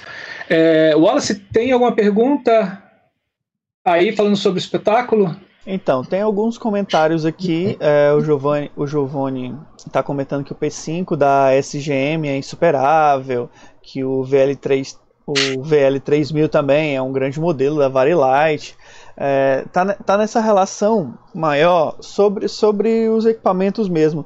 Aí eu tenho uma pergunta em relação a isso. Por exemplo, você falou que em alguns locais vocês vão trocando os equipamentos dependendo do que o fornecedor tem. Mas você tem algum equipamento que para você é, é, é, o seu xodó para fazer o espetáculo? Por exemplo, esse eu não deixo de ter? Cara, eu acho que esses movies eles mudam a cada seis meses, né? Então, assim, é, obviamente que o Valley Light é uma coisa que a gente usa, é, que é, é, excelente tal, o VL3, aí tem os, uns outros hobbies, os VINs e tal. Mas eu, eu, sou, eu, eu acho assim, eu, eu não me vejo fazendo teatro ou algum outro espetáculo que eu não use o elipsoidal ETC. Uhum. Então, assim, eu prefiro usar se, por exemplo, numa peça de teatro, é, outro dia o Beto Bruel falou num comentário uma live que eu disse que eu sou o cara que eu uso mais, ele, o cara que ele viu usar mais elipsoidal é, em teatro sou eu. É porque eu acho que o elipsoidal é o camaleão, ele faz tudo, né? Você quer uma difusa, mais ampla, mais aberta, fechada, quadrada, retângulo.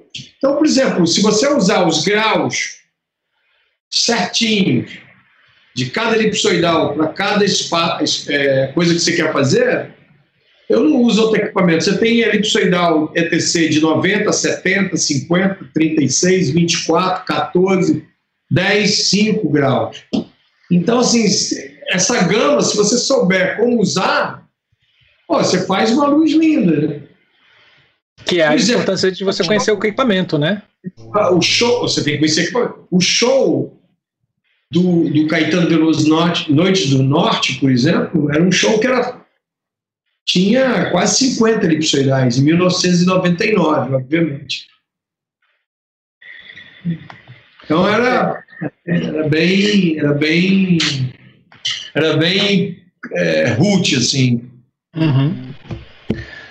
Bom, mudando um pouco de assunto, né, já que a gente meio que acho que já viu toda a parte do show, é, é, uma curiosidade minha, né? Você também é reconhecido pelas luminárias que você que você cria, né? Eu tenho, eu tô aqui no site, no seu site, já está compartilhado aqui. Se você, se o Wallace quiser compartilhar, é, como é que é, como, como é que se deu esse processo? Você sai, óbvio, é, você vai para a arquitetura, você começa a iluminar ambientes. E eu vi uma fala sua no programa é, Lightning Studio, né? Que é é, alguém te questionou, mas, mas você, o, o, o Maneco, ele cria luz para ambiente, e aí você respondeu, não, já crio luz para ambiente desde sempre, porque no teatro é isso, né? Você vai criando luz para ambiente. Na verdade, isso é até uma frase do meu querido amigo Aderbal Freire Filho, que perguntaram, fizeram, tem um programa na televisão chamado Casa Brasileira, e esse Casa Sim. Brasileira perguntou para o Aderbal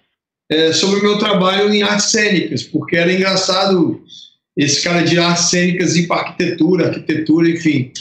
E o Ederval falou assim, mas o Maneco é, ilumina casas há muito tempo. O Castelo de Hamlet, a Fazenda das Três Irmãs, são, são casas. Sim.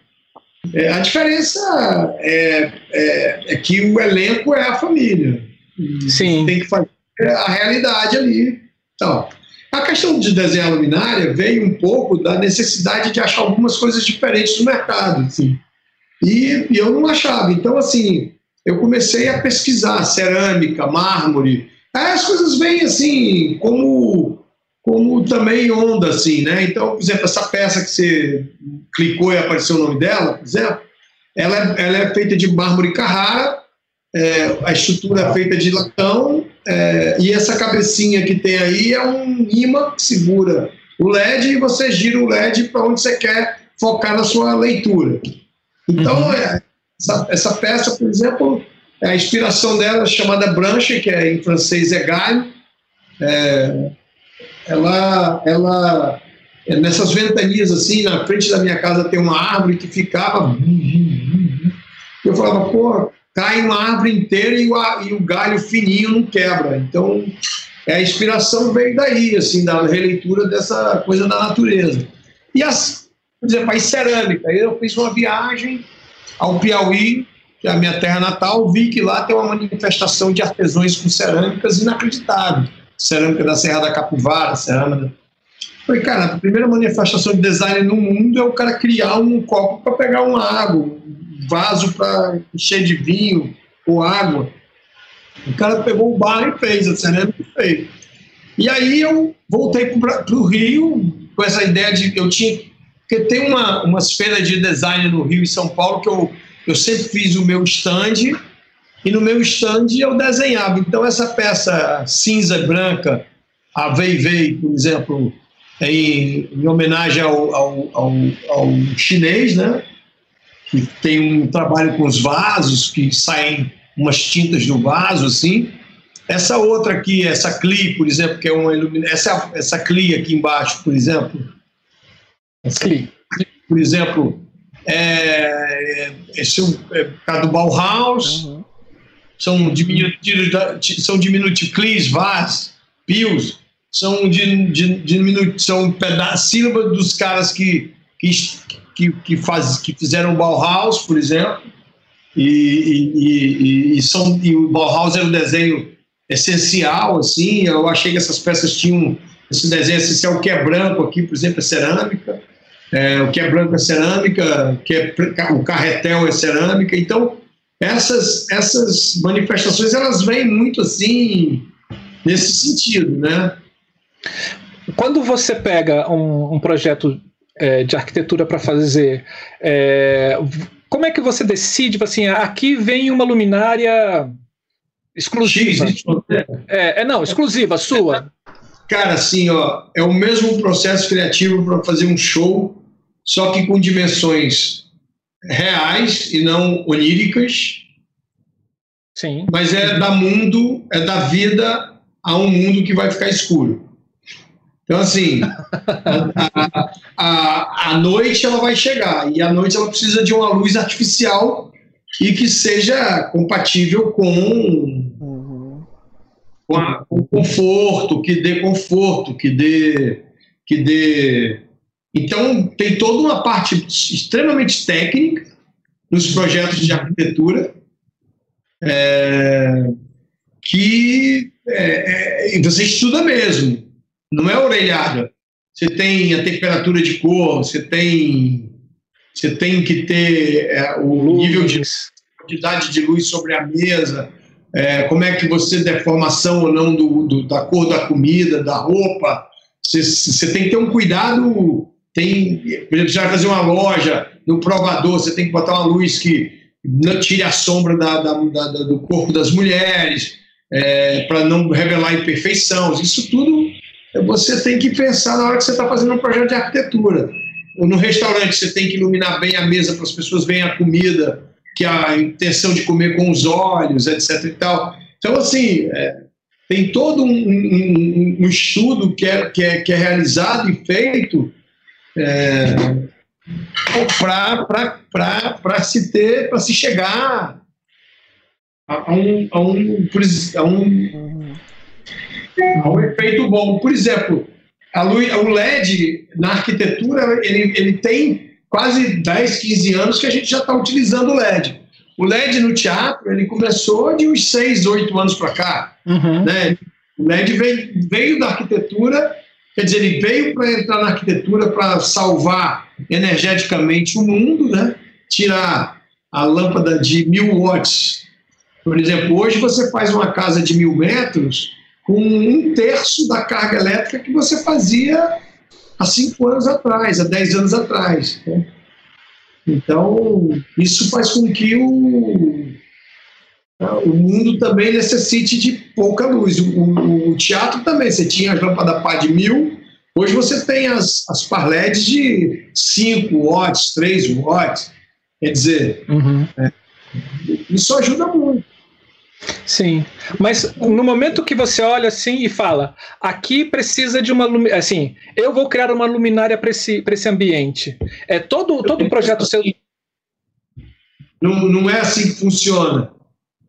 É, a, a, a, luminária para mim é um desvio de rota. Assim, eu estou indo numa direção, aí uma hora eu olho, penso numa coisa, aí eu recebo um, uma, um, um, uma incumbência de fazer uma casa e eu não sei o que fazer ainda na casa, aí sai uma luminária ou eu sou pressionado a criar uma luminária para fazer. Eu falo, não, eu vou fazer a feira de arte.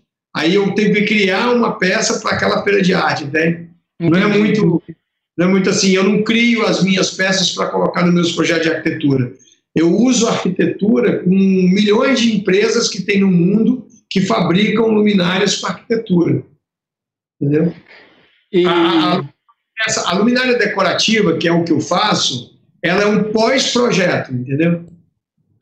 Hum, entendi. O projeto técnico, ele é feito com várias, com várias outras luminárias. Assim.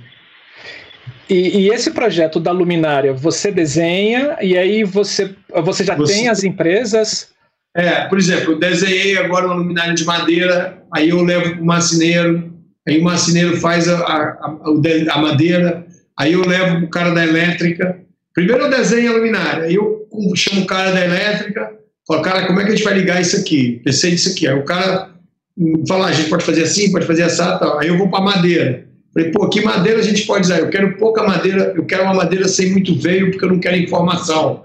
Por exemplo, essa luminária que você passou aí, que tem uma língua vermelha, por exemplo. Sim. É, eu fiz essa primeira luminária, aí o cara trouxe num, num freijó, por exemplo. Aí é eu olhei, claro, né? estava é, cheio de veio, a luminária, eu falei, cara, tem informação da língua, tem informação do, da luz, tem informação do, eu preciso tirar os veios dessa madeira. Aí um cara falou, ah, posso fazer nessa madeira. Aí eu, eu, fiz um outro protótipo. Então, as peças, elas, elas são concebidas. Assim, por exemplo, essa, esses dois cornetinhas aqui, de latão e mármore, pô, eu achei um cara que esculpiu para mim esses mármores, essa, essas cornetinhas. Fui no outro cara que fez a fundação, que fundiu esses, esses, esses cones de, de, de, de, de latão. É, entendeu? Então, assim, é, o processo é um pouco complicado mesmo de fazer. E entendeu? achar esses profissionais. É, por exemplo, você, você, por exemplo, essa peça, essa peça aí de mármore aqui, é, que tem uma, uma, uma cestinha, por exemplo, de peteca, né? Lante. É, de lanterna, por exemplo. É, é, por exemplo, isso aí é, para eu parar uma fábrica de corte em jato d'água para fazer essa, essa cestinha, pô, eu tive que ir lá, você tá com o cara, o cara tem uma produção de cortar 200 Aí eu pedi pro cara cortar a chapa assim, o cara tem que mudar o desenho da máquina. Aí você tem que levar num cara que solda. Aí o cara soldou parecendo a cara dele. Aí eu descobri que tinha um cara no catete que fazia solda em instrumento musical. Aí eu levei todas as lanterninhas para fazer lá. Então é um processo que dá um trabalho fodido, entendeu? De fazer. Não é assim. É pá, pô. Não. É, um, é, é laborioso, entendeu? É muito. Isso daqui já está num catálogo? seu, se eu, você, se eu quiser é, chegar para assim, na internet tem gente que liga e pede para comprar, tem gente que liga e fala, olha, se eu descontinuei, ah, essa eu tirei porque dá muito problema, muito volta. Por exemplo, uma que volte, por exemplo, eu faço uma peça, dois, vendi duas ou três peças dela, ela começou a voltar para corrigir isso, para corrigir, eu descontinuo, entendeu? Uhum. Porque senão é um trabalho insano. Aí, por exemplo, essa, essas tulipas aí para cima, por exemplo, é, feita de cimento leve, por exemplo. Uau. Esse cimento é uma composição que ela pesa 30 gramas um negócio de cimento, entendeu? Essas velas. É, as pessoas pensam que ela é pesadíssima, mas não é. É, é super leve. E, e eu fiz ela nos, nos metais que com o vento elas, meio que parece um buquê de flor que dança, assim, entendeu? Então, tem todo um, um olhar, assim, para isso também, e, e criar essas coisas, assim. Eu acabei de desenhar uma coleção agora que eu... Coleção, parece que eu tô, sou estilista, mas é uma nova série de latão, com madeira, com um, um repuxo, é, vai ficar bonito, mas eu liguei para uma fábrica em Caxias do Sul, os caras não querem fazer, por exemplo. Aí agora eu vou ligar para outra pessoa que vai me dar uma outra. Entende? E assim, Sim. verdade. Nossa, Cara, são, são lindas. Parabéns, parabéns. Obrigado. Parabéns. Tem mais alguma coisa para acrescentar, ô Maneco?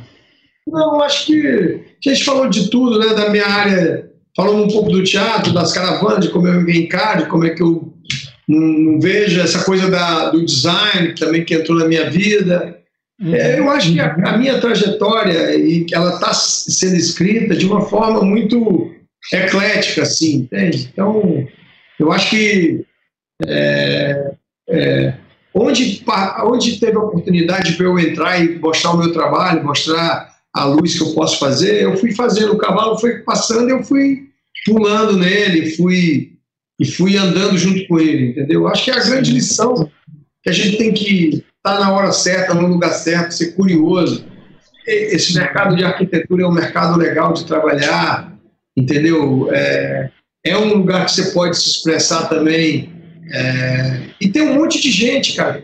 Eu acho que vocês deviam chamar uma moça que tem um trabalho muito bonito de iluminação, de arquitetura, chamado Mônica Luz Lobo o nome dela é Mônica Luz Lobo. Olha, olha que loucura.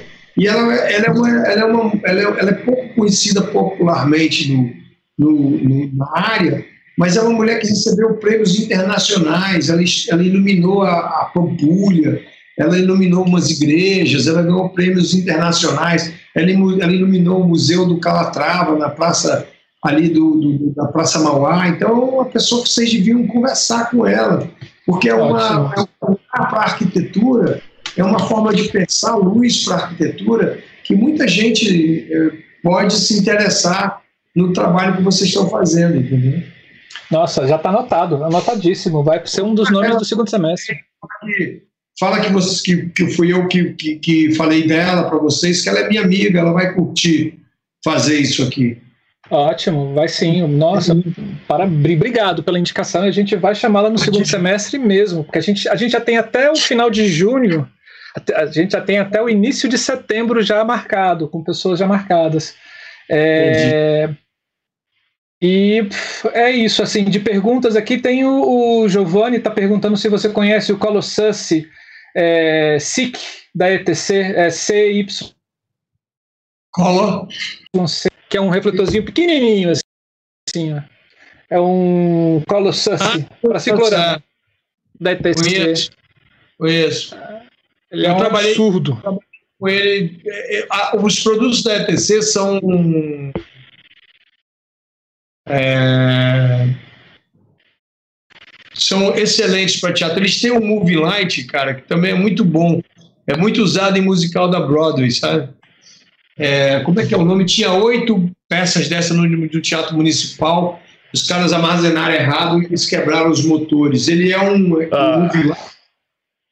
Ele é um movie light que tem a mesma temperatura de cor dos ETCs. Uhum. Então, na Broadway, nos, nos musicais, muitas vezes você eles fazem os movies com esse equipamento que não por exemplo, o moving é muito.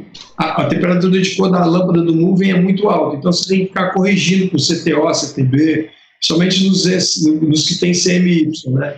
Uhum. E lá nesse esse moving da ETC, que eu não vou lembrar agora, eu estou ficando esclerosado, mas no Teatro Municipal, e eu fiz, cara, quando eu comecei a fazer luz, assim, que eu ganhei um dinheirinho e tal, eu fiz uma viagem para Nova York com a Betânia, no Carnegie Hall. Eu fiquei uma semana em Nova York para fazer um show no Carnegie Hall, eu fui a cinco espetáculos da Broadway. E eu fiquei, um dia eu fiquei na porta, mas cheguei mais cedo e pedi para o cara para entrar para conhecer a planta.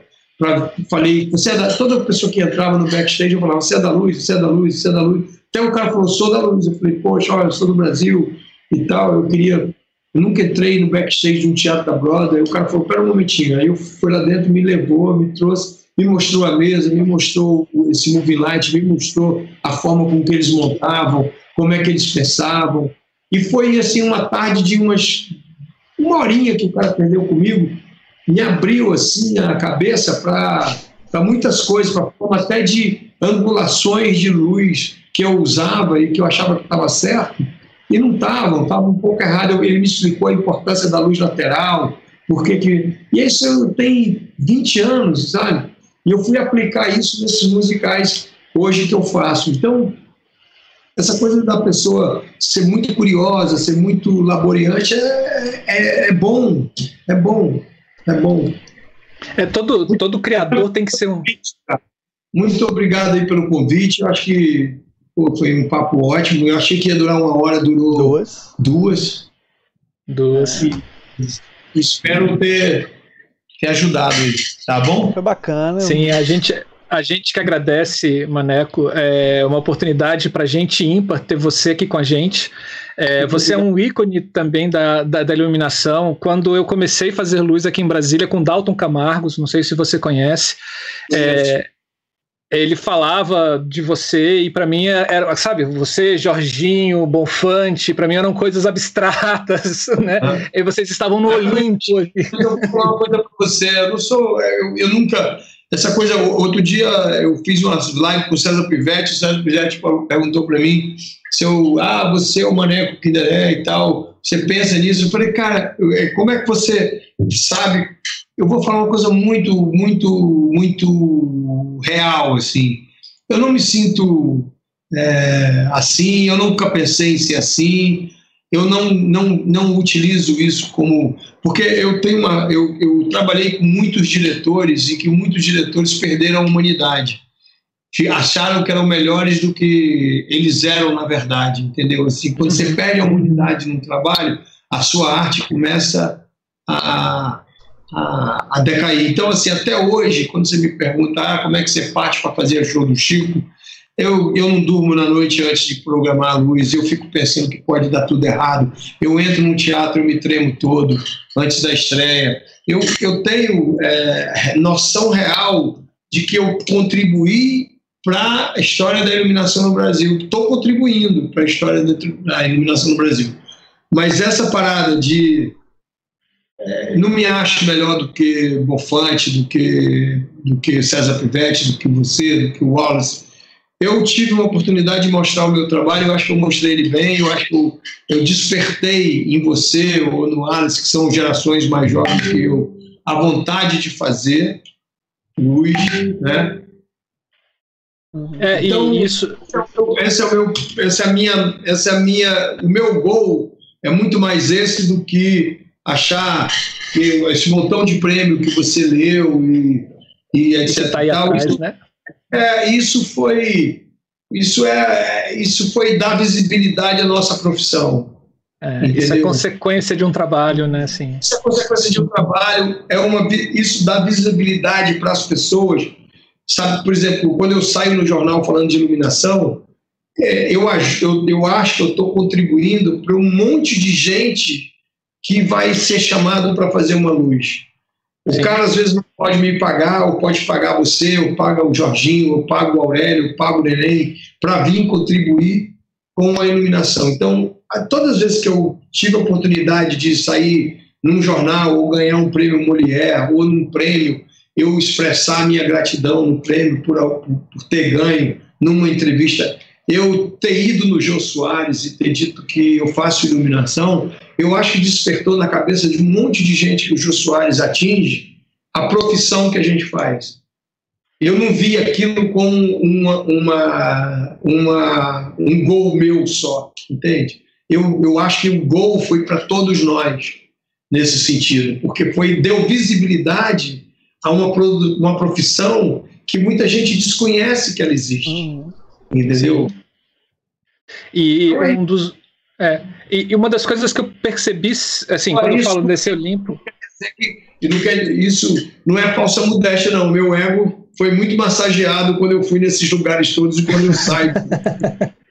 eu também não sou essa, essa, essa, esse santinho, Paulo, mas eu acho que tem uma. Eu sou humano e eu, na verdade, acho que é, tudo que eu te falei é pura verdade, cara. Sim. Mas, obviamente, que eu fiquei extremamente lisonjeado quando o Jô Soares me entrevistou. Claro, quem não ficaria, não é. né? Ou... é, eu, o que eu fico falando, assim, é conhecer. Eu, no início de carreira, eu tinha essas pessoas como, assim, os deuses do Olimpo, né? Porque eram pessoas uhum. inalcançáveis para mim. Porque eu estava começando como técnico, assistente. E depois eu tive a oportunidade de conhecer, assim, e você agora, conhecendo você agora, é, eu percebo que a grande maioria tem, primeiro, uma curiosidade no mundo é, é extremamente curioso pela vida e uma generosidade no conhecimento, de compartilhar conhecimento que é fundamental assim para o sucesso ou para a sequência da carreira que a gente tem como iluminador. E eu só tenho a agradecer você por ter aceito o nosso convite, por ter dispensado assim duas horas do seu dia e, e várias outras eu te enchendo o saco no, no, WhatsApp pedindo coisas. Eu só tenho a agradecer mesmo pela sua generosidade. Problema nenhum. Eu que agradeço. Valeu, Maneco. Mande um beijo. Valeu, cara. O Giovanni, o Giovanni tá perguntando se o Move é o Revolution da ETC. É, o Revolution. É o Revolution. Exatamente. Tá. Evolution. Evolution. Evolution. É, não é Revolution. É, Revolution é, é, é um equipamento lindo, por sinal. É. é. Então, ó.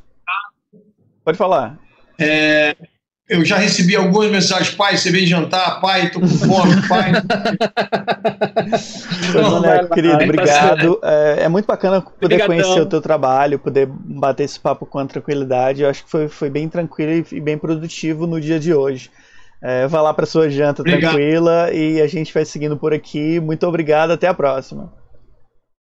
Valeu. Valeu. Um abraço. Tchau. Qualquer coisa que precisar, liga aqui. Tá, tá bom? Com certeza. Abraço, abraço. Abração. Eita, Marcelo. Mais uma, né? É, Wallace, que legal. Nossa, foi ótimo. Que né? legal.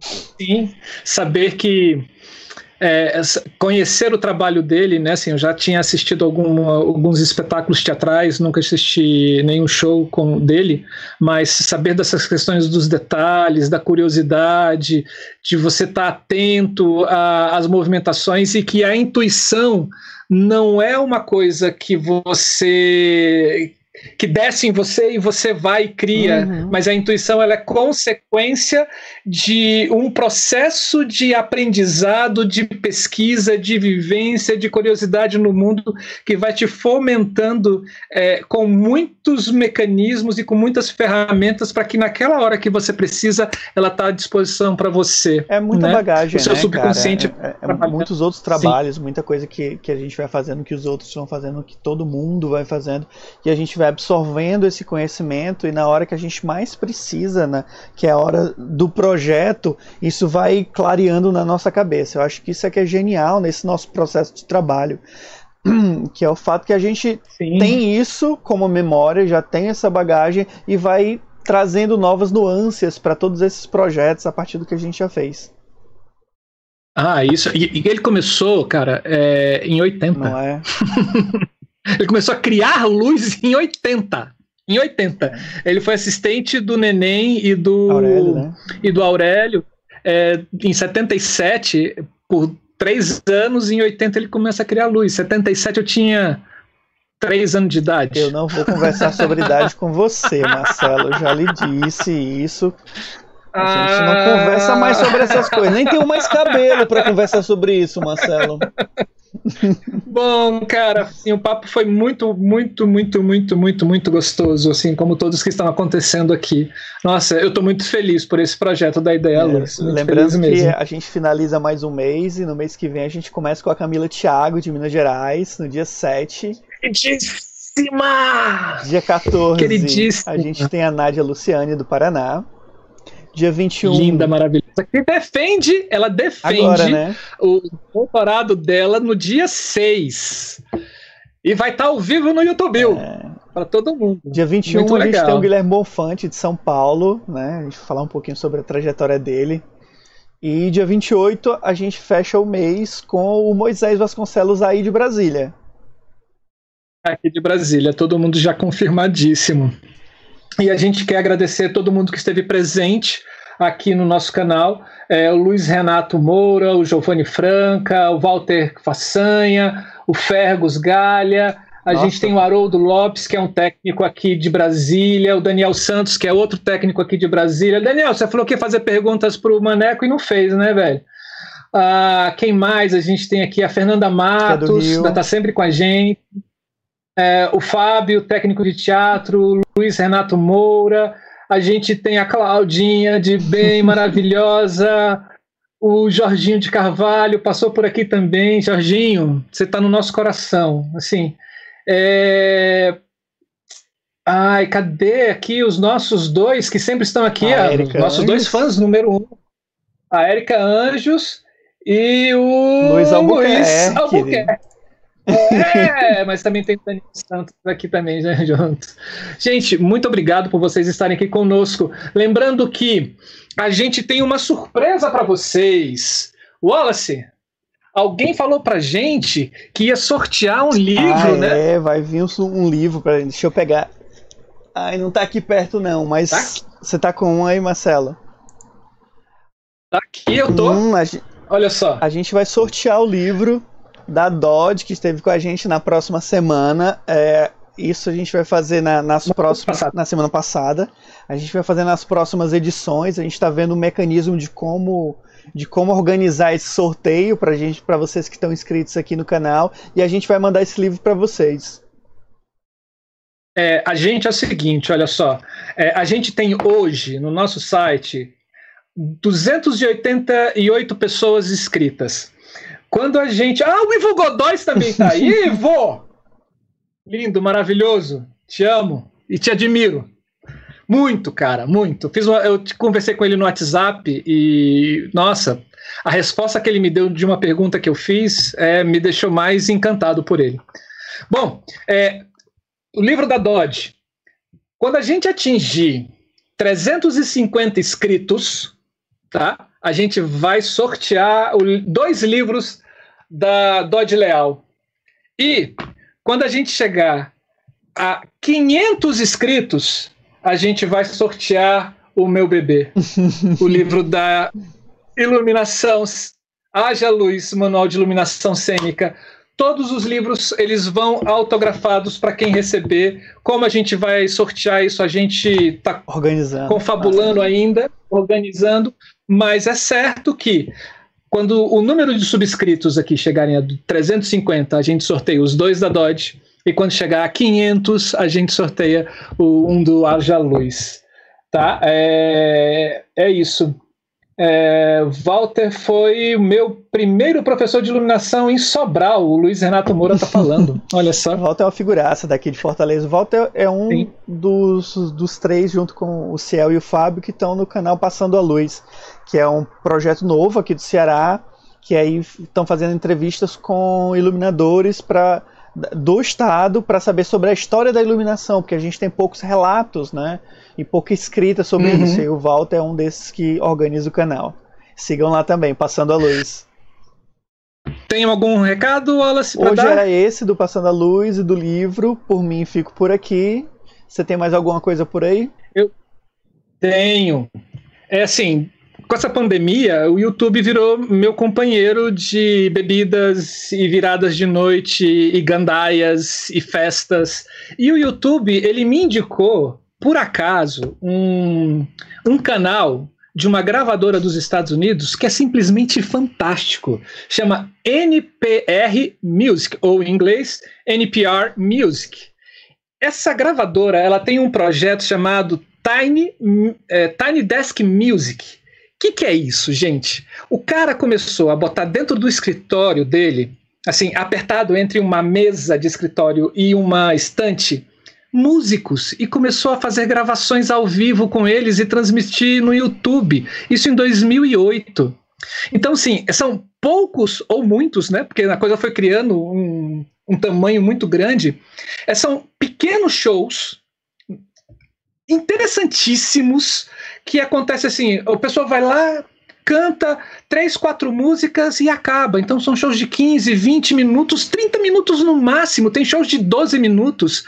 E já passaram por lá Alicia Key, Adele, Sting, Blue Man Group, Bruman Group e várias outras pessoas que eu não conheço e nunca ouvi falar na minha vida, mas com sonzeira maravilhoso. Tem tem uma brasileira trans que apareceu por lá para cantar maravilhosa, muita gente da Colômbia, da República Dominicana, é, gente dos Estados Unidos com uma sonzeira, tudo unplugged, pocket e, e ao vivo, gente, ao vivo assim, ao vivo na hora, porque a coisa foi criando uma, uma coisa muito grande, eles foram para uma garagem e reproduziram o escritório nessa garagem, e aí começou a ter é, público, poucos, mas, mas não perdeu a questão de ser pequeno, de ser teeny, tiny, né? Assim, é lindo, maravilhoso. Vai estar tá aqui em tá cima tá escrito para vocês a indicação. Ótimo! Também vai estar, tá, para quem vai estar tá assistindo ao, é, isso gravado, vai estar tá o link aqui para vocês, como também vai estar tá o link também para quem quiser saber é, sobre o livro Haja Luz de uma entrevista que eu fiz para a TV UNB, tá? É só você clicar e, e assistir. Fica essa dica para vocês. Eu tô amando, eu não paro de escutar. É um show melhor do que o outro. E tudo assim, na boa, solto, sim, sem compromisso nenhum. É isso aí, Marcelo. É isso. E vamos, e vamos para o nosso na nossa frase do dia. Van, ó, vamos na nossa frase. Não, hoje vão ser duas, porque a gente tem dois movimentos aqui no Brasil que um é de negar o nosso passado e o outro são esses falsos patriotas, né? É, e aí a gente tem do livro aqui do Rui Castro, Mal Humor, uma antologia definitiva de frases venenosas que eu adoro. A gente tem uma frase do Jorge Santayana e outra frase do Samuel Johansson. Do Jorge, falando sobre passado. Ele diz: Aqueles que não conseguem se lembrar do passado estão condená-los a repeti-los. Estão condenados a repeti-los. E o outro, Samuel, diz: patriotismo é o último refúgio dos canalhas. Então, eu fico por aqui desejando boa noite, não sejam canalhas e não esqueçam do nosso passado, porque ele não pode voltar. É isso daí. Nesse o vídeo, compartilhem, sigam o canal e vamos chegar nesses 300, 500 para a gente fazer esses sorteios por aqui. Tchau para vocês, até a próxima. Tchau, tchau, Marcelo. Gente, tchau. Fiquem com Deus e se cuidem. A Covid está aí atrás de vocês.